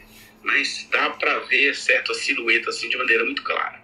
E depois nós tivemos também uma apresentação da Hillsong de, de, de Inglaterra, que também trouxe assim um, um, a letra era muito complexa, né? Não quero dizer outra coisa. Também é, o, o, ambiente, né? A forma como foi feita é, parecia mais uma daquelas produções hollywoodianas cheias de inspirações demoníacas. Então assim, nós temos estamos vivendo um período muito complexo, muito complexo por isso que a Bíblia diz: quem tem ouvidos, ouça, quem tem olhos, veja. É por isso que Paulo precisou cair as escamas, né? Nós estamos cheios de pregadores escamosos, cheios de grupos musicais escamosos e cheio de gente que, direto ou indiretamente, estão adorando outro que não é o Deus Todo-Poderoso. Ó, e diz assim, uma, só uma parte, ó, é, eu vi Cristo ser crucificado, eu vi o amor nascer e ser assassinado. Então, isso é um escárnio que, é, na verdade, você, como o pastor Adilson falou, se você buscar as origens do que está aqui, esses 10 mil anos, ah, Jean, por que, que você está falando sobre isso? Porque o que inimigo quer roubar nesses dias é adoração. Foi isso que ele tentou. Quando Jesus foi manifestado como filho, ele disse: agora já era. Então deixa eu tentar fazer isso. Se adorados, se você se prostrar e me adorar, olha, eu entrego tudo. E Labão era o cara que cuidava de tudo. Lembra de Labão? O cara que dizia bem assim: Ó, oh, Jacó, não, eu vou te dar isso, eu vou te dar aquilo. Labão era o cara que negociava o que ele não tinha. E o inimigo propõe a dar o que ele não tem, para que você mude a sua adoração. Então é muito sério isso aqui. Assim, eu tô pegando de forma profética isso aqui. Você vai dizer, Jean, você tá viajando, sem doidou. Mas é, bom, tô doido mesmo. É, o, que, aconte... o que acontece aqui, isso tá. Eu tô deixando gravado, assim, porque isso, se você depois quiser que alguém ouça, assim, tá lá, né? É, eu, tô falando isso aqui de, baseado naquilo que o Espírito Santo de Deus está nos passando, debaixo de muito temor e tremor, é, sobre algo muito profético que está para acontecer no Brasil. É, por isso que eu falei sobre essa canção que se tornou um hino no Brasil, um hino cantavam, assim, até como a Ana Flávia falou, ah, toca Raul, toca Raul, isso virou um hino.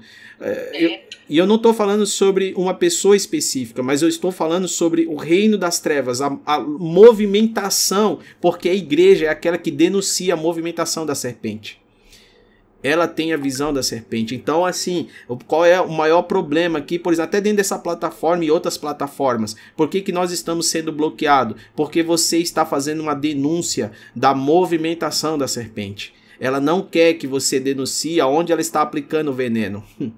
E aí, meu amigo, é isso mesmo. Vamos, vamos embora, ó. É, uma das coisas importantes ele vai dizer bem assim, o verso 61. Depois, quem puder ler, e eu quero também dar a oportunidade para o Eduardo subir, o Antonioni, é, o Manto, que é o pastor Ricardo aqui que chegou de novo. E vocês que estiverem. A Sheila está aqui sempre contribuindo também. Deus abençoe. Quem é, quem é Manto? O Manto é o Ricardo. Que Ricardo? Pastor Ricardo. O Manto é o Manto. Estados Unidos? É, Pastor é, Ricardo? é, o Manto tá aqui. O Manto. O manto é o manto. Agora, ó, é, ele. do manto. Manto. manto terra. Eu tentei descobrir quem era esse manto. Eu falei, uai, mas que coisa, que foto, que foto doida, né? E aí, ah, o nome também achei muito engraçado. É, mas Parabéns a, pela criatividade, pastor. A foto é provocativa, né? O que está tentando ser é. o dinheiro tentando calar os nossos valores. Estamos sendo pressionados para ser calados. Como Labão, ele tenta. Veja, aqueles 10 dias ali é muito profético. Fala sobre 10 mil anos. E aí você ouve alguém cantando, dizendo bem assim: Eu nasci há 10 mil anos atrás. Ali é puramente o inimigo dizendo bem assim: Olha, eu quero negociar. Já que a gente não tem o que fazer, eu quero negociar e eu quero que você decida a ficar mais 10 dias aqui. Ou seja, ele queria atrasar o noivo, a vinda do encontro da noiva com o noivo. Olha que doideira. Trabalhar no atraso. Aí, quando a gente vai ver aqui, Labão era o cara do atraso, né? Ele ficava enrolando. Aí a gente vai ver aqui, ó, é, no verso 62. Olha essa parte aqui. Vamos ler do 61. Quem pode ler do 61 até o 66? Até o 67. Do 61 até o 67. Onde pastor? É o verso 24 do 61 até o 67. 24, só um minutinho. Ó, o pastor, pastor Júdice de Oliveira tá aqui. 61 até o 67, né, pastor? Isso. Beleza, rapidão. É, então Rebeca e sua serva se aprontaram, montaram em seus camelos e partiram com o homem. E assim o servo partiu levando Rebeca. Isaac tinha voltado de Ber Laai Roá, Roi, desculpa, Roi, tinha lido um, um acento que não existe, pois habitava no Negev. Certa tarde, saiu ao campo para meditar. Ao erguer os olhos, viu que se aproximavam camelos. Rebeca também ergueu os olhos e viu Isaac. Ela desceu do camelo e perguntou ao servo: Quem é aquele homem que vem pelo campo ao nosso encontro? É o meu senhor, respondeu o servo. Então ela se cobriu com o véu. Depois o servo contou para Isaac tudo o que havia feito. Isaac levou Rebeca para a tenda de sua mãe Sara, fez dela sua mulher e amou. E assim Isaac foi consolado após a morte de sua mãe. Ó, Isaac levanta os olhos, Rebeca levanta os olhos. Esse é um encontro do arrebatamento nas alturas. Isso fala. É os dois levantam os olhos, é porque aquele que vem para arrebatar, ele encontra, ele marcou um encontro nas alturas com a igreja, com a Rebeca. E, e, o, e o, o, Espírito Santo, aquele que vai conduzir para esse encontro, vai levando até chegar lá. E quando os dois levantam os olhos, ele... então amor, amor que não é a primeira vista, é o amor que já nasceu antes mesmo deles se verem. E quando eles se olham, isso mostra que os dois levantaram os olhos. E aí a gente vai lá em Salmos 24, é um Salmos messiânico. Levantai, ó portas, as vossas cabeças. Quem é esse? Quem está vindo aí? Esse é o Rei da Glória, o Senhor dos Exércitos. Então, aqui nós temos um encontro, e duas vezes no Salmos 24 vai dizer: Levantai, ó portas, as vossas cabeças. Porque isso fala os dois se encontrando, o retorno do rei, e agora não será. É que fala sobre um arrebatamento, porque os dois levantam os olhos, ou seja, eles olham para cima, indicando uma posição sobre o arrebatamento. Isso fala sobre um reposicionamento e, e, como a gente falou desde o início, né? Deus territorialista, Deus que marca território, Deus que estabeleceu o Éden antes de colocar o homem lá. E o inimigo tentou ali, usando a figura do Labão, para atrasar para atrasar a decisão de Rebeca, a decisão da noiva, de sair imediatamente. Imediatamente. Então, nós precisamos nos despertar. Nos despertar. Veja que foi na manhã seguinte, é um despertar. É, ali fala sobre o dia seguinte. Eles passaram ali um tempo, e no dia seguinte, ele disse: É agora, nós precisamos sair daqui agora. E Labão disse: Não, calma, calma, vamos ficar mais 10 dias. O enganador tentando ficar mais 10 dias. E a gente fez essa conexão, claro, trazendo para o Brasil. E eu quero declarar profeticamente: isso aqui vai ficar registrado. Para que amanhã depois você vai dizer mensagem, você tá louco? Então eu creio nessa loucura. Nós estamos vivendo os próximos seis meses, eles são decisivos para os próximos 10 anos do Brasil. Os próximos seis meses são decisivos para os próximos dez anos do Brasil. O que vai acontecer nos próximos dez anos é a decisão da igreja nos próximos seis meses aqui sobre o Brasil. A decisão que a igreja vai tomar, como ah, o mundo está dizendo bem assim, ah, vai ser o novo novo, ah, como nós vamos retomar, e Deus está dizendo para a sua noiva, desperta, troca as vestes, coloca os presentes sobre aquilo que eu te dei, não se apega ao local, não se apega às estruturas, porque as estruturas serão destruídas, as estruturas serão movimentadas, as estruturas serão derrubadas, mas o que vai permanecer é aquilo que está inabalável. É aquilo que Deus colocou no inabalável. Inabalável fala sobre um lugar. Se vós estiverem em mim, as minhas palavras em vós. O único lugar que não vai ser abalado nesses dias é quem está na palavra de Deus quem está na palavra, essa palavra. Quando Pedro andou, dizem que Pedro andou sobre as águas, mas eu creio, Pedro andou sobre a palavra, porque Jesus diz: Olha, pode vir. Então Pedro caminhou dizendo pelaquela palavra: Eu vou andar. Então ele começou a andar, e o que afundou Pedro foi quando ele duvidou da palavra. Aí ele pisou na água. E a água, você sabe que a água vai afundar, né? Então, quando ele duvidou da palavra, ele pisou na água e afundou. Nós precisamos voltar a caminhar pela palavra, porque, meu irmão, não vai ter outro lugar para nós nos sustentar e se segurar a não ser a palavra, pois o justo viverá pela fé. A fé em quê? Na palavra de Deus.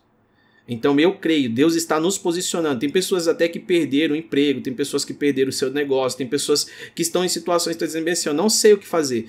Tenha calma. O Espírito Santo já chegou com tudo que você precisa para retornar. o Espírito Santo já chegou nesses dias trazendo tudo. Você só vai precisar continuar bebendo a água e você vai continuar entregando a Ele tudo que você recebeu. Não retenha. Ela recebeu a água, tirou a água, entregou. E disse bem assim: tem mais alguém? Tem, tem os camelos. Então nós vamos entregar os ministros também. Ali fala sobre o Espírito Santo e sobre os ministros. O que são ministros? São pessoas que Deus está levantando e sinalizando nessa terra. São os ministérios que Deus está levantando nessa terra. Eu creio que Deus está reunindo as doze tribos novamente. Deus está fazendo essa reunião. Porque em todas as áreas estão sendo atacadas, na educação, na cultura, na ciência, em todas as áreas você vê que está sendo atacado. Em todas as áreas. E Deus está dizendo: agora chegou a hora. Do que? Da manifestação dos filhos. Antes da noiva sair dessa terra, ela vai mostrar as vestes que ela está usando. ela, ela voltou, irmão. Ela foi buscar Isaac, ela já estava vestida para o casamento, tá? o, quando ela foi se encontrar com Isaac, ela já estava vestida com as vestes do casamento já. Como é que você sabe? Como é que eu sei? Tá escrito. Tá escrito aqui. Me mostra. Vamos lá. É... Cadê, cadê, cadê? Vamos ver aqui. Você mandou... É porque, na verdade, eles já se encontram e já casam, né? Sim, sim. Faz sentido. E aonde eles se casam? Em uma tenda. Ah, uma e, tenda. É, e o que, que Deus falou que ia levantar nesses dias? A tenda caída de ah. Davi. Porque é. o, que, o que, que Davi fez? Davi entendeu que a adoração teria que ser 24 horas. Na verdade, nem, nem Deus nem havia pedido, mas ele entregou muito mais, né? Ele disse: ó, vamos colocar um turno aqui de 24 por 7. Então, é. muitas pessoas só se ligavam na arca, mas esquecia qual era o propósito da arca. É... Cadê, cadê, cadê? Ô, Jean, a Oi. chave do casamento tá na palavra véu. Ela já chega e ela coloca o véu de casamento, porque ela já diz pra ele, eis-me aqui, eu sou a tua, a tua noiva. Ó, aqui, ó, o verso 61. Lê aí o verso 61 também.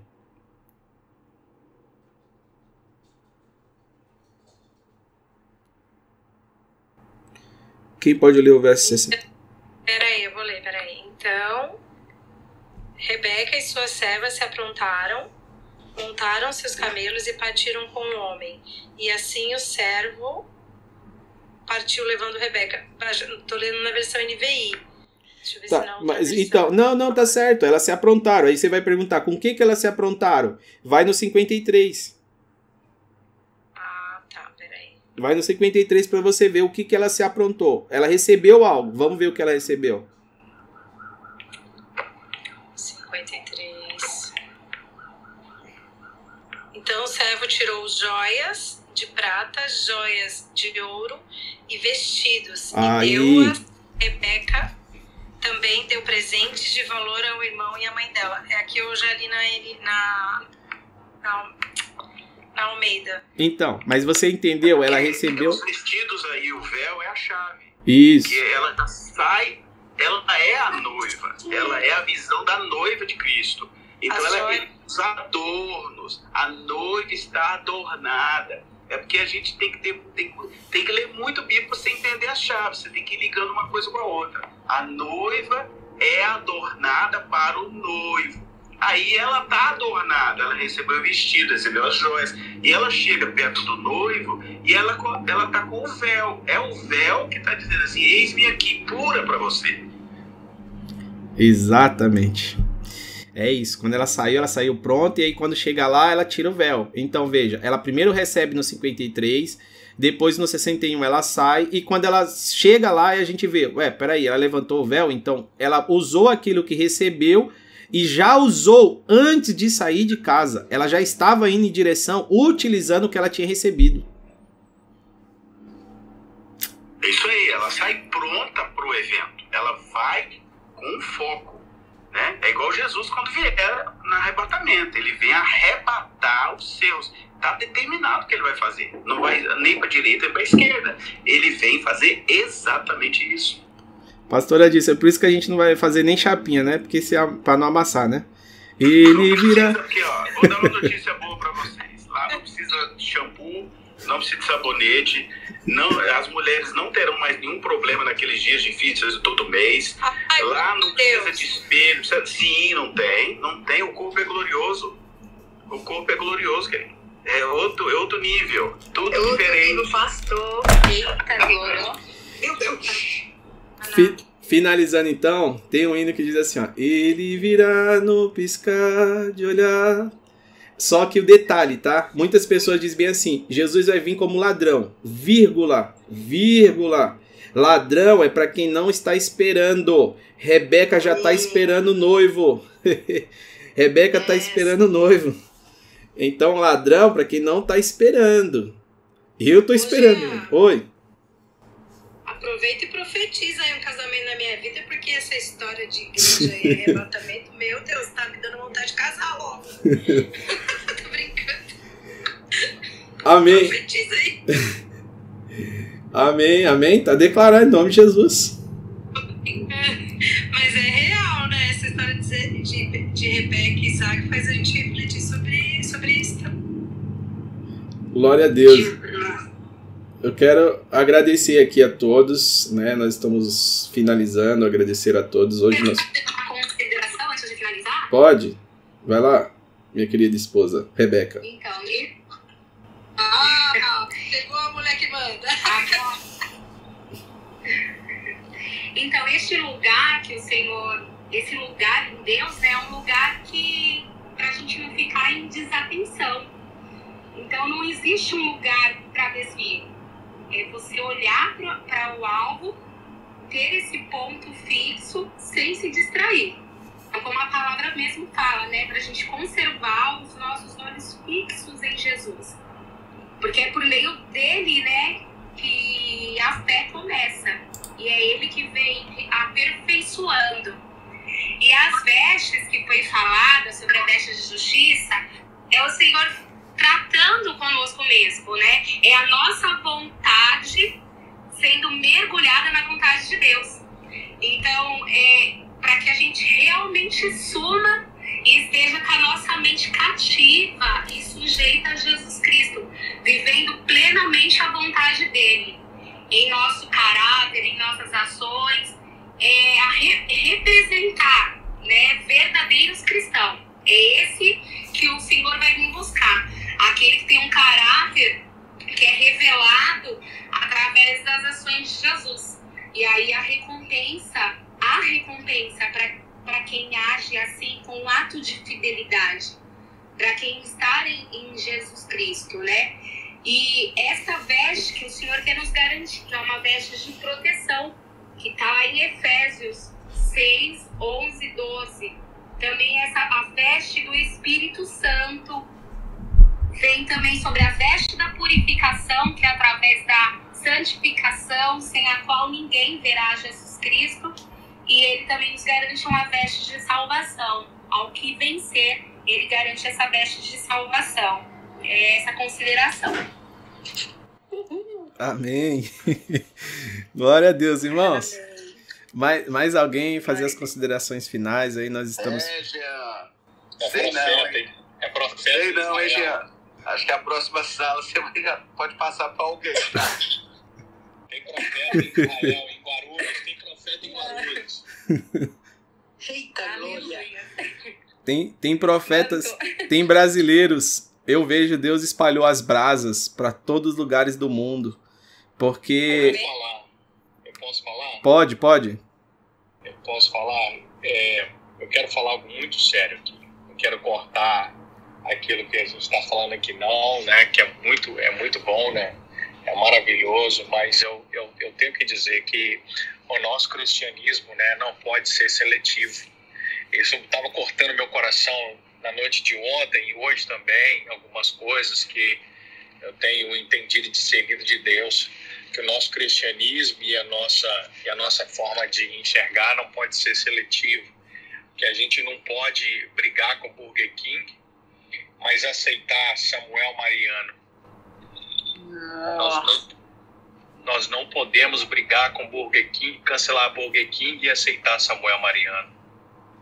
Nós não podemos cantar Aleluia e aceitar uma mulher que que que levou, que mandou tirar a vida do próprio marido.